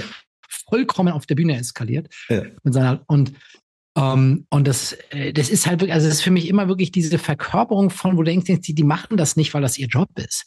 Und die machen auch nicht dieses Konzert, äh, nur um Geld zu verdienen, sondern die machen das, weil die das mit jeder Pore ihres Körpers leben und das ja. siehst du auf der Bühne in vollem Umfang. Das ist ja. natürlich schon geil. Ja. Und ähm, ich fand, ähm, in der, also die Zitadelle ist wirklich eine Location, bei der ich nur noch dann hingehen würde, wenn es keine andere Alternative mehr gibt, eine bestimmte Band zu, mhm. oder einen Künstler zu sehen. Mhm. So scheiße fand ich diese Location an dem Abend, wo wir da mhm. waren. Also du musst entweder ganz weit vorne stehen, ne? Mhm. Äh, und auf keinen Fall Lust auf ein Bier oder so haben, weil das gab's ja nicht.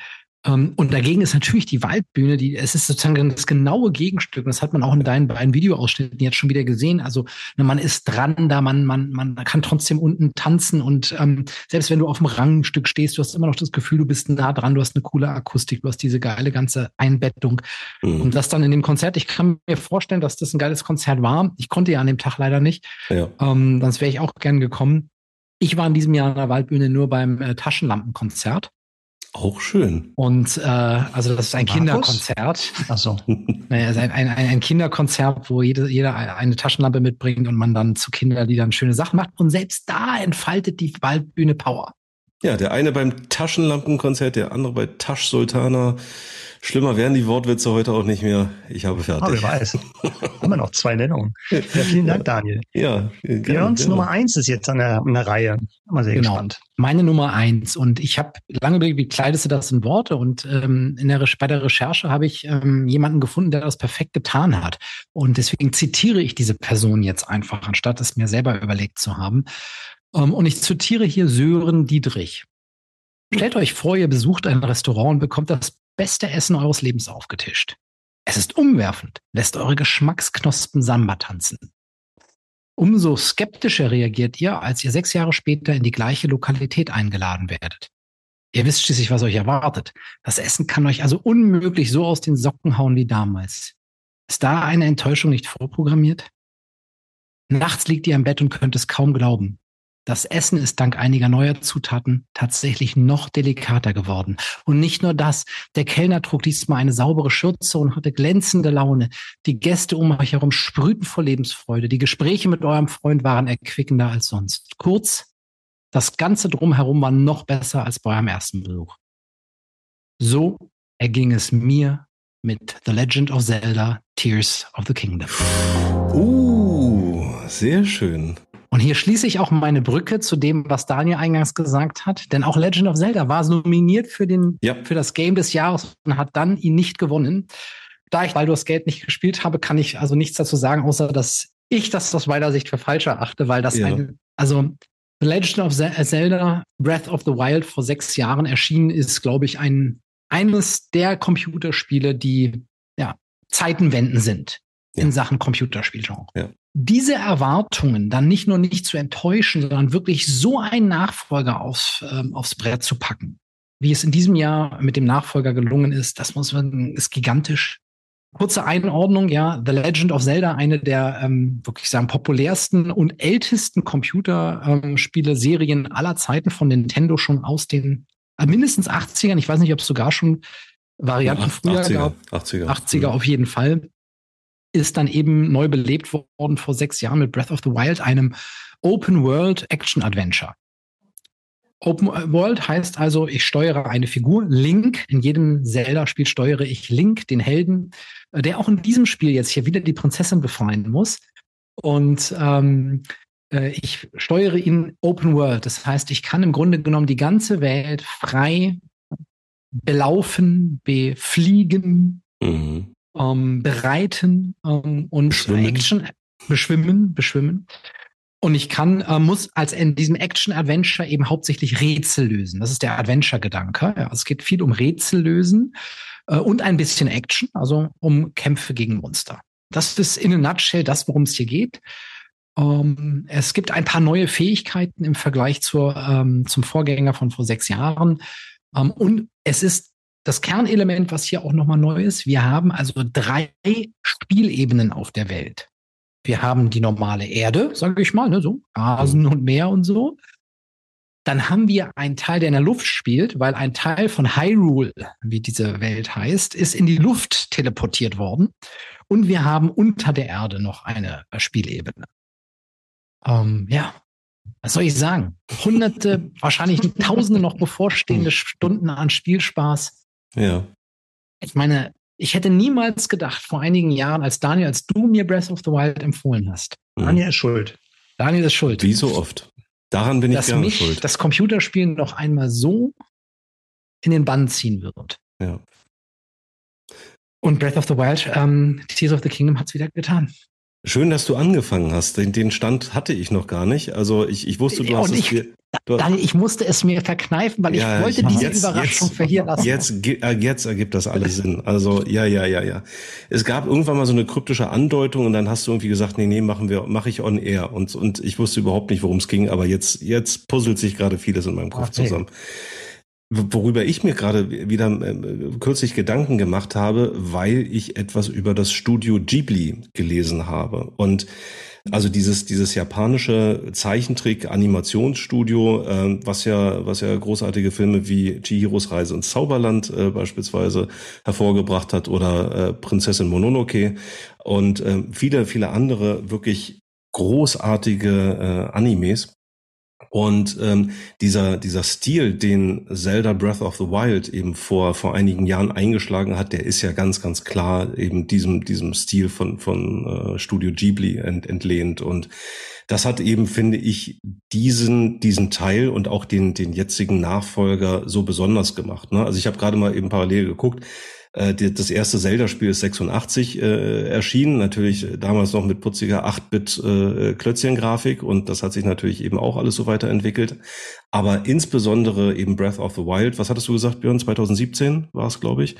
Ja. Ähm, dieser Teil ist eben in diesem Grafikstil entstanden, wo man eigentlich zwischendurch auch diesen Eindruck hat, man würde so einen japanischen Anime eben schauen, nur dass man eben die, die, den, den Helden sozusagen eben selber steuert und all das, was du so äh, gerade beschrieben hast, also gerade diese offene Welt, was mich ja immer fasziniert, und das hat mich auch damals schon bei World of Warcraft immer fasziniert, wenn du am Horizont einen Berg siehst, dann kannst du da hinlaufen. Du kannst, ähm, also und selbst wenn du wirklich äh, so, so, viel Strecke und so viel Zeit brauchst, um da hinzukommen, du kannst da hingehen. Und das, das, das haben die damals bei World of Warcraft hingekriegt, das haben die aber eben auch bei Zelda, ähm, Breath of the Wild und ähm, äh, Tears of the Kingdom eben hinbekommen. Und das finde ich immer, das finde ich immer toll, weil die, die Immersion, also dieses, dieses Spielerlebnis so groß ist, dass man wirklich so eintauchen kann in diese Welt und das, das ist alles so stimmig und, und auch bei Zelda, das ist so geil dieses Spiel macht dir so wenig Vorgaben. Du kannst dir überlegen, kann ich versuchen, den, den Berg hochzuklettern? Ja, aber dann brauche ich vielleicht bestimmte, bestimmte Tränke oder Nahrung, die meine, meine Ausdauer erhöhen, weil sonst schaffe ich das nicht. Oder ähm, kann ich vielleicht von irgendwo anders, irgendwo an den Berg ranfliegen, weil ich, ich habe so einen Gleitschirm.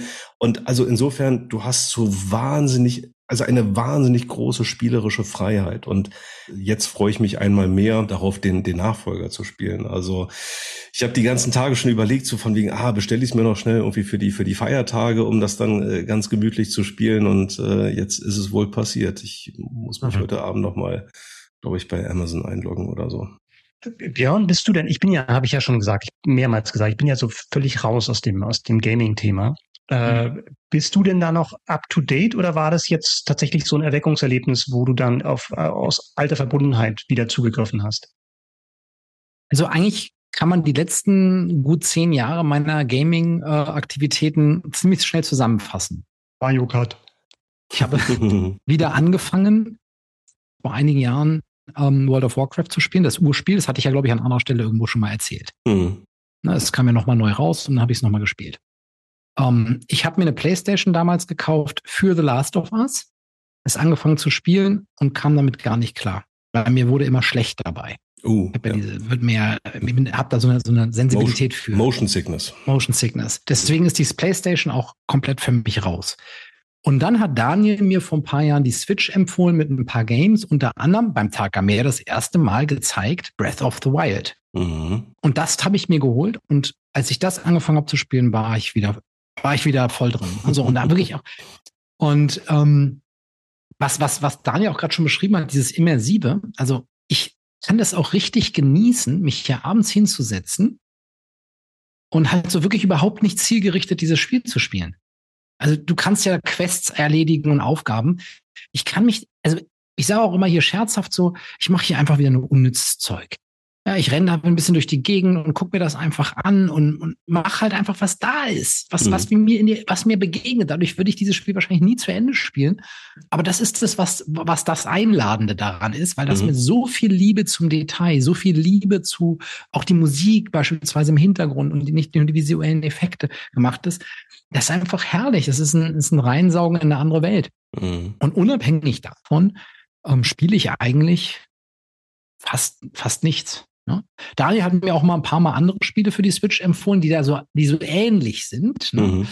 Äh, Phoenix Rising hier und sowas, die habe ich auch alle angespielt, aber keins hat mich so reingesaugt wie das. Deswegen war ich jetzt auch mhm. mehrere Jahre in froher Erwartung auf diesen Nachfolger. Und ich meine, man muss mal ein Loblied an Nintendo singen. Ne? Mhm. Also Nintendo ist wirklich ganz, ganz groß in der Art und Weise, wie sie es seit Jahrzehnten schaffen, mit die besten Computerspiele überhaupt zu machen. Und zwar in so vielen verschiedenen Kategorien, von den schon genannten Mario-Spielen an, die bis heute noch genial sind. Mhm. Ja, auch alles, was danach kam. Und, und, und, und, also Nintendo ist schon top. Na, vor allen Dingen auch ganz viele Spiele, die, die halt wirklich auch familientauglich sind, die eigentlich ja. über alle Generationen gespielt werden können, weil die Spiele mitunter gar nicht so so irre komplex sind, weil weil ne, also gerade Mario Kart viel. Naja, es geht darum halt irgendwie Kart zu fahren und äh, klar kann man sich dabei irgendwie doof anstellen, aber sagen wir mal so, das Grundprinzip kriegt man halt irgendwie relativ schnell raus oder auch diese Mario Jump and Run Spiele, wo gefühlt irgendwie glaube ich, dann auch alle ein bis zwei Jahre irgendwie ein neuer Titel kommt und die, die räumen halt regelmäßig ab, weil die einfach so gut gemacht sind. Das sind, wie gesagt, von der, von der Spielmechanik immer gar nicht die komplexesten Spiele, aber sie sind, sie sind dann rund. Sie sind wirklich von, von vorne bis hinten Grafik, äh, Sound, Zugänglichkeit sind einfach toll gemacht und das versteht Nintendo wie eigentlich kaum ein anderer, hm. kaum ein anderer Hersteller. Ja, Ja, Werbung Ende. So, so, so weit dazu. Werbung Ende. Ja. Dann doch noch ein Computerspiel hinten raus. Sehr schön. Ja, ja. Ja, ich habe die Ehre, meine Top 1 als letztes zu machen und ich möchte gerne damit beginnen, dass ich den Daniel, den lieben Daniel zitiere, der gesagt hat, ganz richtig, ein Konzert muss dabei sein. Bei Daniel waren es jetzt schon zwei, jetzt kommt aber auch eins bei mir. Cool. Was kann das denn sein? Meine Nummer eins ist tatsächlich ein Konzert, aber ich muss sagen, das Konzert hat bereits 2008 stattgefunden. In London. Aber jetzt war es zum ersten Mal zum Streamen bei Paramount Plus und es war kurzfristig auch bei Arte, wo es lief. Meine Nummer eins Popkultur Highlights 2023 ist George Michael in London. Mhm. Sehr ja. cool. Mhm. Geil. Sehr schön. Ja. Es war damals seine erste Tour. Also irgendwie war ich doch da, aber ich war halt nicht in London. Äh, das, vielleicht kommen wir da später nochmal drauf. Daniel war, glaube ich, auch da. Also es war alles im, im Rahmen seiner Welttournee in diesem Jahrzehnt. Es war seine also erste Michael Tour seit... nicht, mein, nicht meine. So. Deine, ah. Über deine reden wir ein anderes Mal, genau. Äh, George Michaels Welttournee, es war die erste Tour nach 17 Jahren und er war da Mitte 40 und da war dann schon mal, er war auch jetzt nicht gerade bekannt für seinen gesunden Lebenswandel, war schon mal die Frage erlaubt von wegen, hat das noch drauf? Also ist jetzt in diesem Konzert, über das ich spreche, ist das stimmlich der beste George Michael, den es je gab? Nicht ganz, würde ich sagen, nachdem ich das Konzert jetzt schon zweimal gesehen habe war er immer noch damals einer der absolut besten Live-Sänger dieses Planetens? Auf jeden Fall. also es ist, es war, er hat natürlich all die Hits gespielt, Freedom 90, Father Figure, Amazing, Fast Love und so weiter. Und ich hatte vorher die Wham Netflix-Doku gesehen. Mhm. Und ich war auch schon in der richtigen Stimmung. Also ich war war schon angeschossen. War ich war schon angeschossen. Ich war wirklich ein, ein, dankbares Opfer, als dieses Ding rauskam. Hat mich genau im richtigen Moment erwischt. Und wenn ich abends tatsächlich mal meinen Kopfhörer raushöre, um zu, zu hören, dann bedeutet das meistens, dass es dann wirklich auf die, auf die Musik ankommt. Und äh, ich hatte eigentlich gar nicht vor, als ich da reingeschaltet habe, das ganze Ding durchzuschauen, weil es, glaube ich, auch zwei Stunden geht. Aber natürlich habe ich es durchgeschaut und ich habe eigentlich das Grinsen gar nicht mehr aus dem Gesicht bekommen, weil es so geil war. Es ist das allererste von ihm auch freigegebene ähm, Konzert war, was dann eben veröffentlicht wurde und es ist wirklich zum Mitgrooven, zum Mitsingen. Also die Sachen kennt man alle. Und es war tatsächlich der meiste Spaß, den ich 2023 beim Zuschauen hatte. Wow. Ah, sehr ja. schön. Ja. Wir haben ja tatsächlich häufiger über ihn auch in den, in den vergangenen Folgen äh, gesprochen und ähm, haben uns ja auch gemeinsam daran erinnert, Micha, wie wir, wie wir auch schon mal zusammen im Berliner Velodrom, wenn es mich nicht, wenn ich mich nicht täusche, ähm, äh, ihn, genau. ihn live gesehen habe. Genau, das war eigentlich haben, die gleiche Tour sozusagen, ja, dieses, ja. dieses London-Konzert, ja. Ja, und äh, wirklich außergewöhnlich. Also wie du sagst, außergewöhnliche Stimme. Wir haben auch schon häufiger darüber gesprochen, dass er live wirklich in Studioqualität gesungen hat. Also es war wirklich so, so Profi durch und durch und äh, was, was er so gesanglich äh, zustande gebracht hat, äh, großartig. Und geile Songs einfach. Also, ne, wie du sagst, zum, zum Mitgrooven und das, das kann ich mir, kann ich mir lebhaft vorstellen. Das, ja, Paramount Plus, okay, wird jetzt auch nochmal abonniert einen Monat. Toll.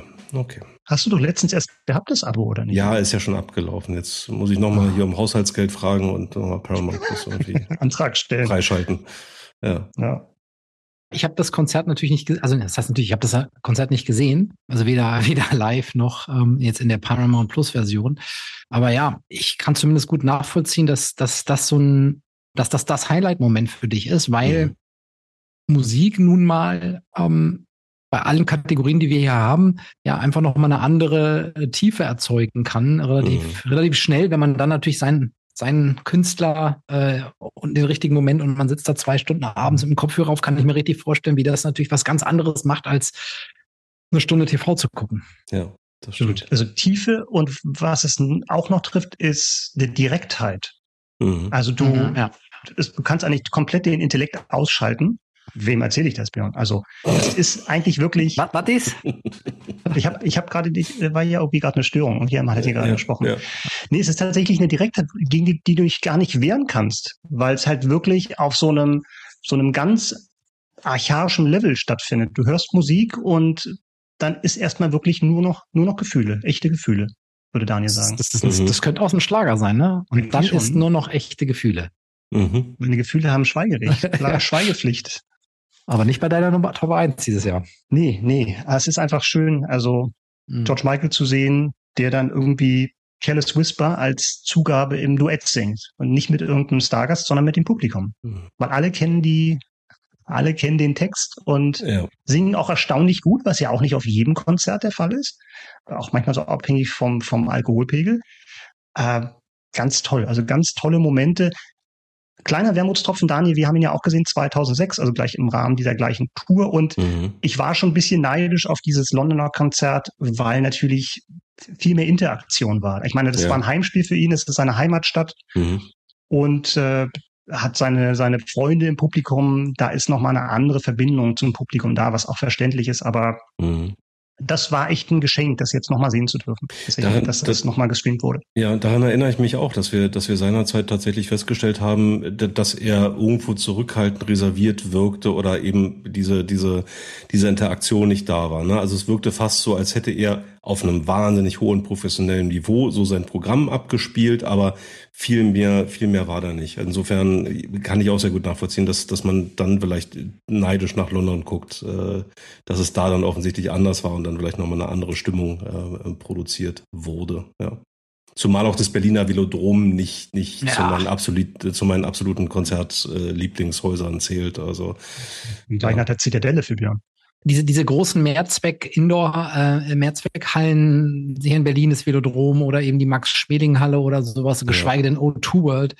Also da kannst du. Äh, Mercedes-Benz Arena. Oder Mercedes, genau. Irgendwann war da. Die, äh, genau. Wie schon drin? Ja. ja. Wie schon drin? Um, ähm, nee, das, ja, das, das ist natürlich was anderes, klar. Ja. Krönender Abschluss. Ja, das Tolle war, Wahl. Das war meine Top 1 George Michael in London momentan zu streamen bei Paramount Plus. Bravo. Ja. Sehr schön. Sehr, wo wir, sehr, wo wir gerade, wo wir, tolle Brücke, so tolle Brücke, tolle Brücke, wo wir gerade bei Live-Versionen Sehr schön war die Brücke. Ja. Sehr, sehr schön war die Brücke. Ja, okay. Ja. Wo wir gerade eben bei Live-Versionen waren, ich wollte dir noch recht geben, Micha. Okay. Jetzt so im Nachhinein. Und zwar wollte ich dir noch recht geben in Bezug auf Folge Nummer 40. Top 3 Live-Versionen, nee, Top 3 Live-Songs von gezupften Bässen und schwebenden Gitarren. Womit hast du recht? Natürlich mit deiner Nominierung von While My Guitar Gently Weeps mit Prince und Tom Petty und vielen anderen, aber du hast ja, du hast ja in den größten Tönen eben von, von der Performance von Prince eben geschwärmt. Und ich habe mir das nach dieser Folge, das wollte ich eigentlich schon im letzten Mal erzählen, habe es dann irgendwie vergessen. Und ich habe mir das äh, wirklich mehrmals angeschaut im Nachgang und muss einfach leider gestehen, das pulverisiert meine Nummer drei einfach mal so dermaßen. Ich hatte ja Woodkid nominiert, alles schön, aber eigentlich, wenn ich ehrlich bin, müsste ich das eigentlich noch so so so nach so nachmogeln, ja, weil das ist wirklich, also wer Folge 40 verpasst hat, da unbedingt nochmal reinhören, äh, aber bitte auch unbedingt diese Version von While My Guitar Gently Weeps hören. Ganz, ganz großartig. Ich muss aber eine Korrektur machen, Micha. Du hast nämlich ja. gesagt, er wirft die Gitarre in die ich Luft weiß, ich, und sie kommt weiß, nicht runter. Du weißt, was jetzt kommt? Okay, okay. Ja, ja, ich hab's beim letzten Der Mal hat sie gefangen. Der Roadie ja, ja. hat sie gefangen und weil ja. es sieht tatsächlich einen Moment lang so aus, dass die Gitarre gar nicht mehr runterkommt, ne? Also als würde er sie einfach irgendwie hinwerfen, aber.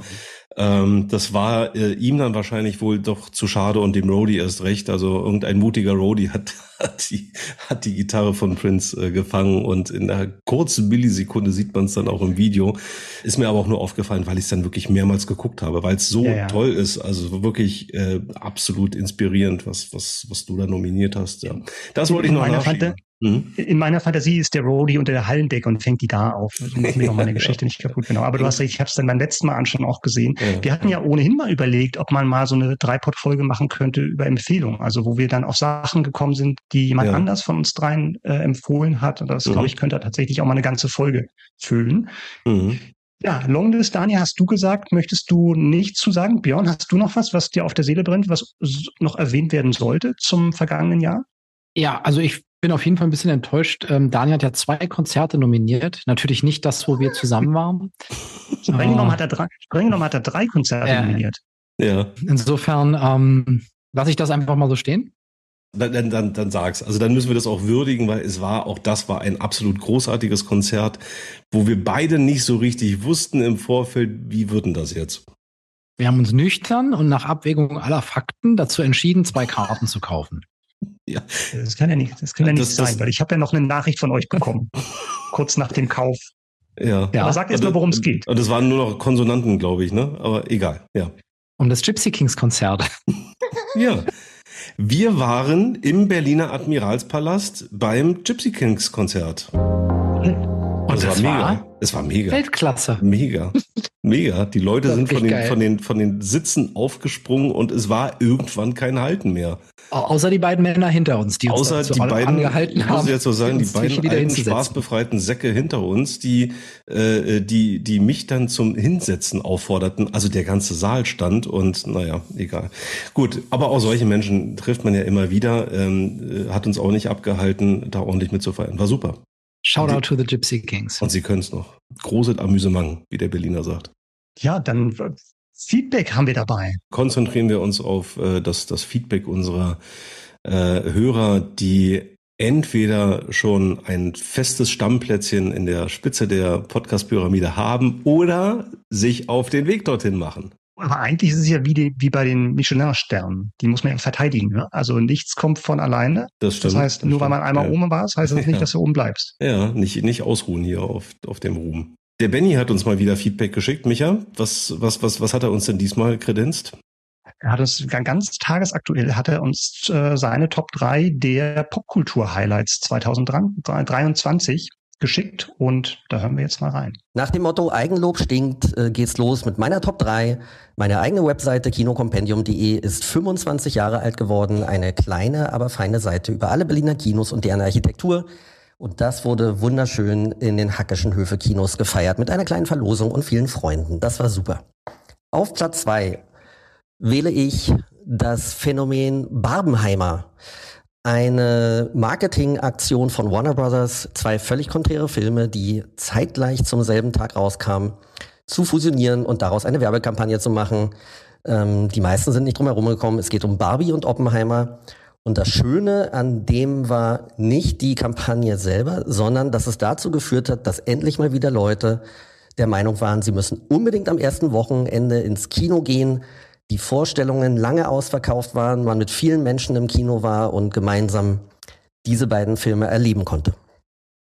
Und auf Platz eins mein sehr persönlicher Highlight, denn als langjähriger Spielberg-Fan gab es im Februar die Hommage den Goldenen Bären an Steven Spielberg bei der Berlinale und ich hatte das Glück, dass ich nicht nur eine Karte für Fablemans hatte, wo es eine sehr schöne Laudatio gab und eine schöne Rede von Steven Spielberg. Nein, ich hatte auch das Glück, in der Pressekonferenz zu sein und ihm eine Dreiviertelstunde zuzuhören, wo er über sein Leben und sein Filmschaffen erzählt hat. Das war mein absoluter Highlight. In diesem Sinne wünsche ich euch auch ein frohes Fest, einen guten Rutsch und auf das kommende Jahr. Ich höre euch sehr gerne. Macht's gut, euer Benny aus Berlin. Super, Dankeschön. Benny, wie immer, vielen Dank. Dank. Ja. Ich habe mir dann natürlich auch mal kinocompendium.de angesehen und kann das nur empfehlen. Ja, echt mit, mit, mit Liebe gemacht. Das stimmt. Das ist eine ganz, ganz toll liebevoll gemachte Seite. Und Björn, hast du es gesehen? Da schließt sich dann der, der Kreis zu deiner Top 3 und deiner Top 2. Es gibt dann auch den Magic Johnson Faktor, der dann bewertet, wie gut du schauen kannst, unabhängig davon, wie groß dein Vordermann ist. Also auch eine interessante Kategorie, die sie dich da haben einfallen lassen. Ja, auch Benny, vielen Dank, dass du für deine Website diesen Werbeslot bei Dreipod gebucht hast. Rechnung kommt. Also wir freuen uns wirklich sehr, dass du uns hier weiterhin die Treue hältst.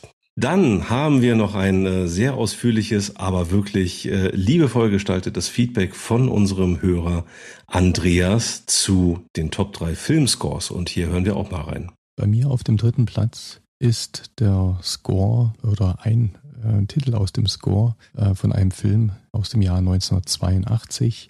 Und der Film, der heißt E.T. Und da geht es darum, wo er mit dem Raumschiff wieder nach Hause zurückfliegt. Und hier hören wir einen kleinen Auszug.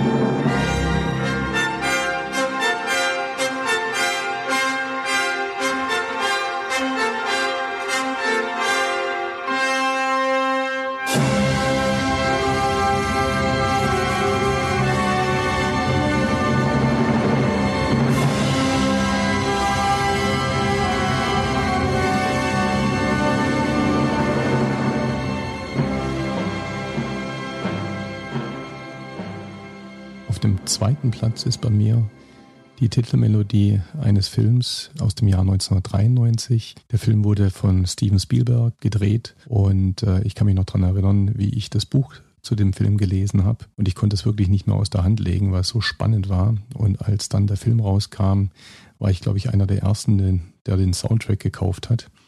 Da, wie gesagt, geht es um die Titelmelodie, aber die natürlich nur vom Original-Soundtrack mit dem Chor im Hintergrund. Und da hören wir jetzt auch kurz rein. Es ist der Film Jurassic Park.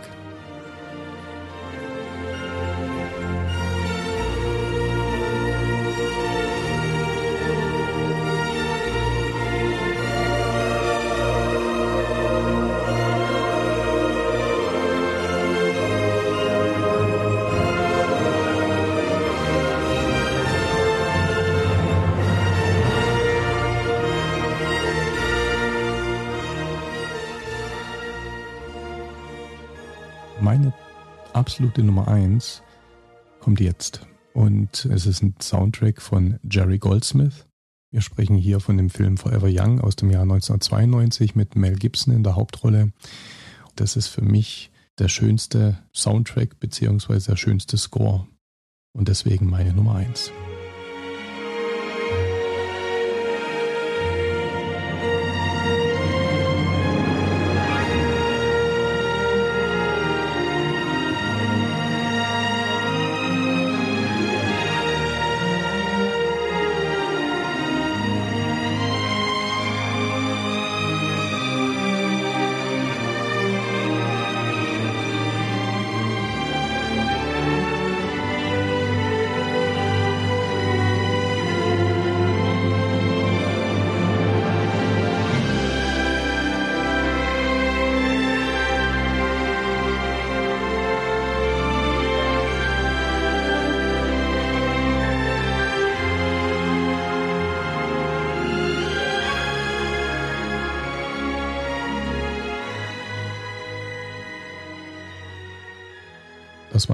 Top 3, die ich euch jetzt mitteilen wollte. Ja, macht weiter mit eurem Podcast so wie bisher. Ich finde ihn wirklich klasse und ich höre immer wieder gern rein. Wow, ja. Vielen Dank, Andreas. Ja. Also wirklich äh, große Mühe gegeben. Also das äh, finde ich wirklich beachtlich mit Fade-in und Fade-out von der von der jeweiligen Filmmusik. Also da hat er sich wirklich große Mühe gegeben. Super. Vielen Dank, Andreas. Auch echt, also Forever Young ist schon echt so Deep Cut. Ich glaube, ja, das, glaub ja, ich, ja. keiner das, auf dem Zettel das, hat. Ne? Also John äh, Williams, okay, aber ja. nicht schlecht. Das hat mich auch sehr überrascht. Dann bleibt uns noch das Thema der nächsten Folge zu verraten. Und mm. beim nächsten Mal im Februar geht es um die Top 3 70er Jahre Songs. Oh. Uhu. Ja, wir gehen noch weiter zurück. Wir gehen, wir buddeln noch tiefer in der der Geschichte der neue, neue Zielgruppen erschließen. Genau. Also 70er ist auch, das, das wird man auch ein dickes Brett, das weiß ich jetzt schon. Ein ganz dickes Björn ist schon Brett, in der ne? Vorbereitung. Ne? Björn ist schon in der Vorbereitung, habe ich ja. gerade so den, den Gesprächen vor der Aufnahme entnommen. Wir schon am äh, Summen hier, da muss ich schon wieder zusammen. Summen, mit am Summen dran, der Björn. Mhm. Damit war das ja eigentlich. Super. Danke. Tschüss.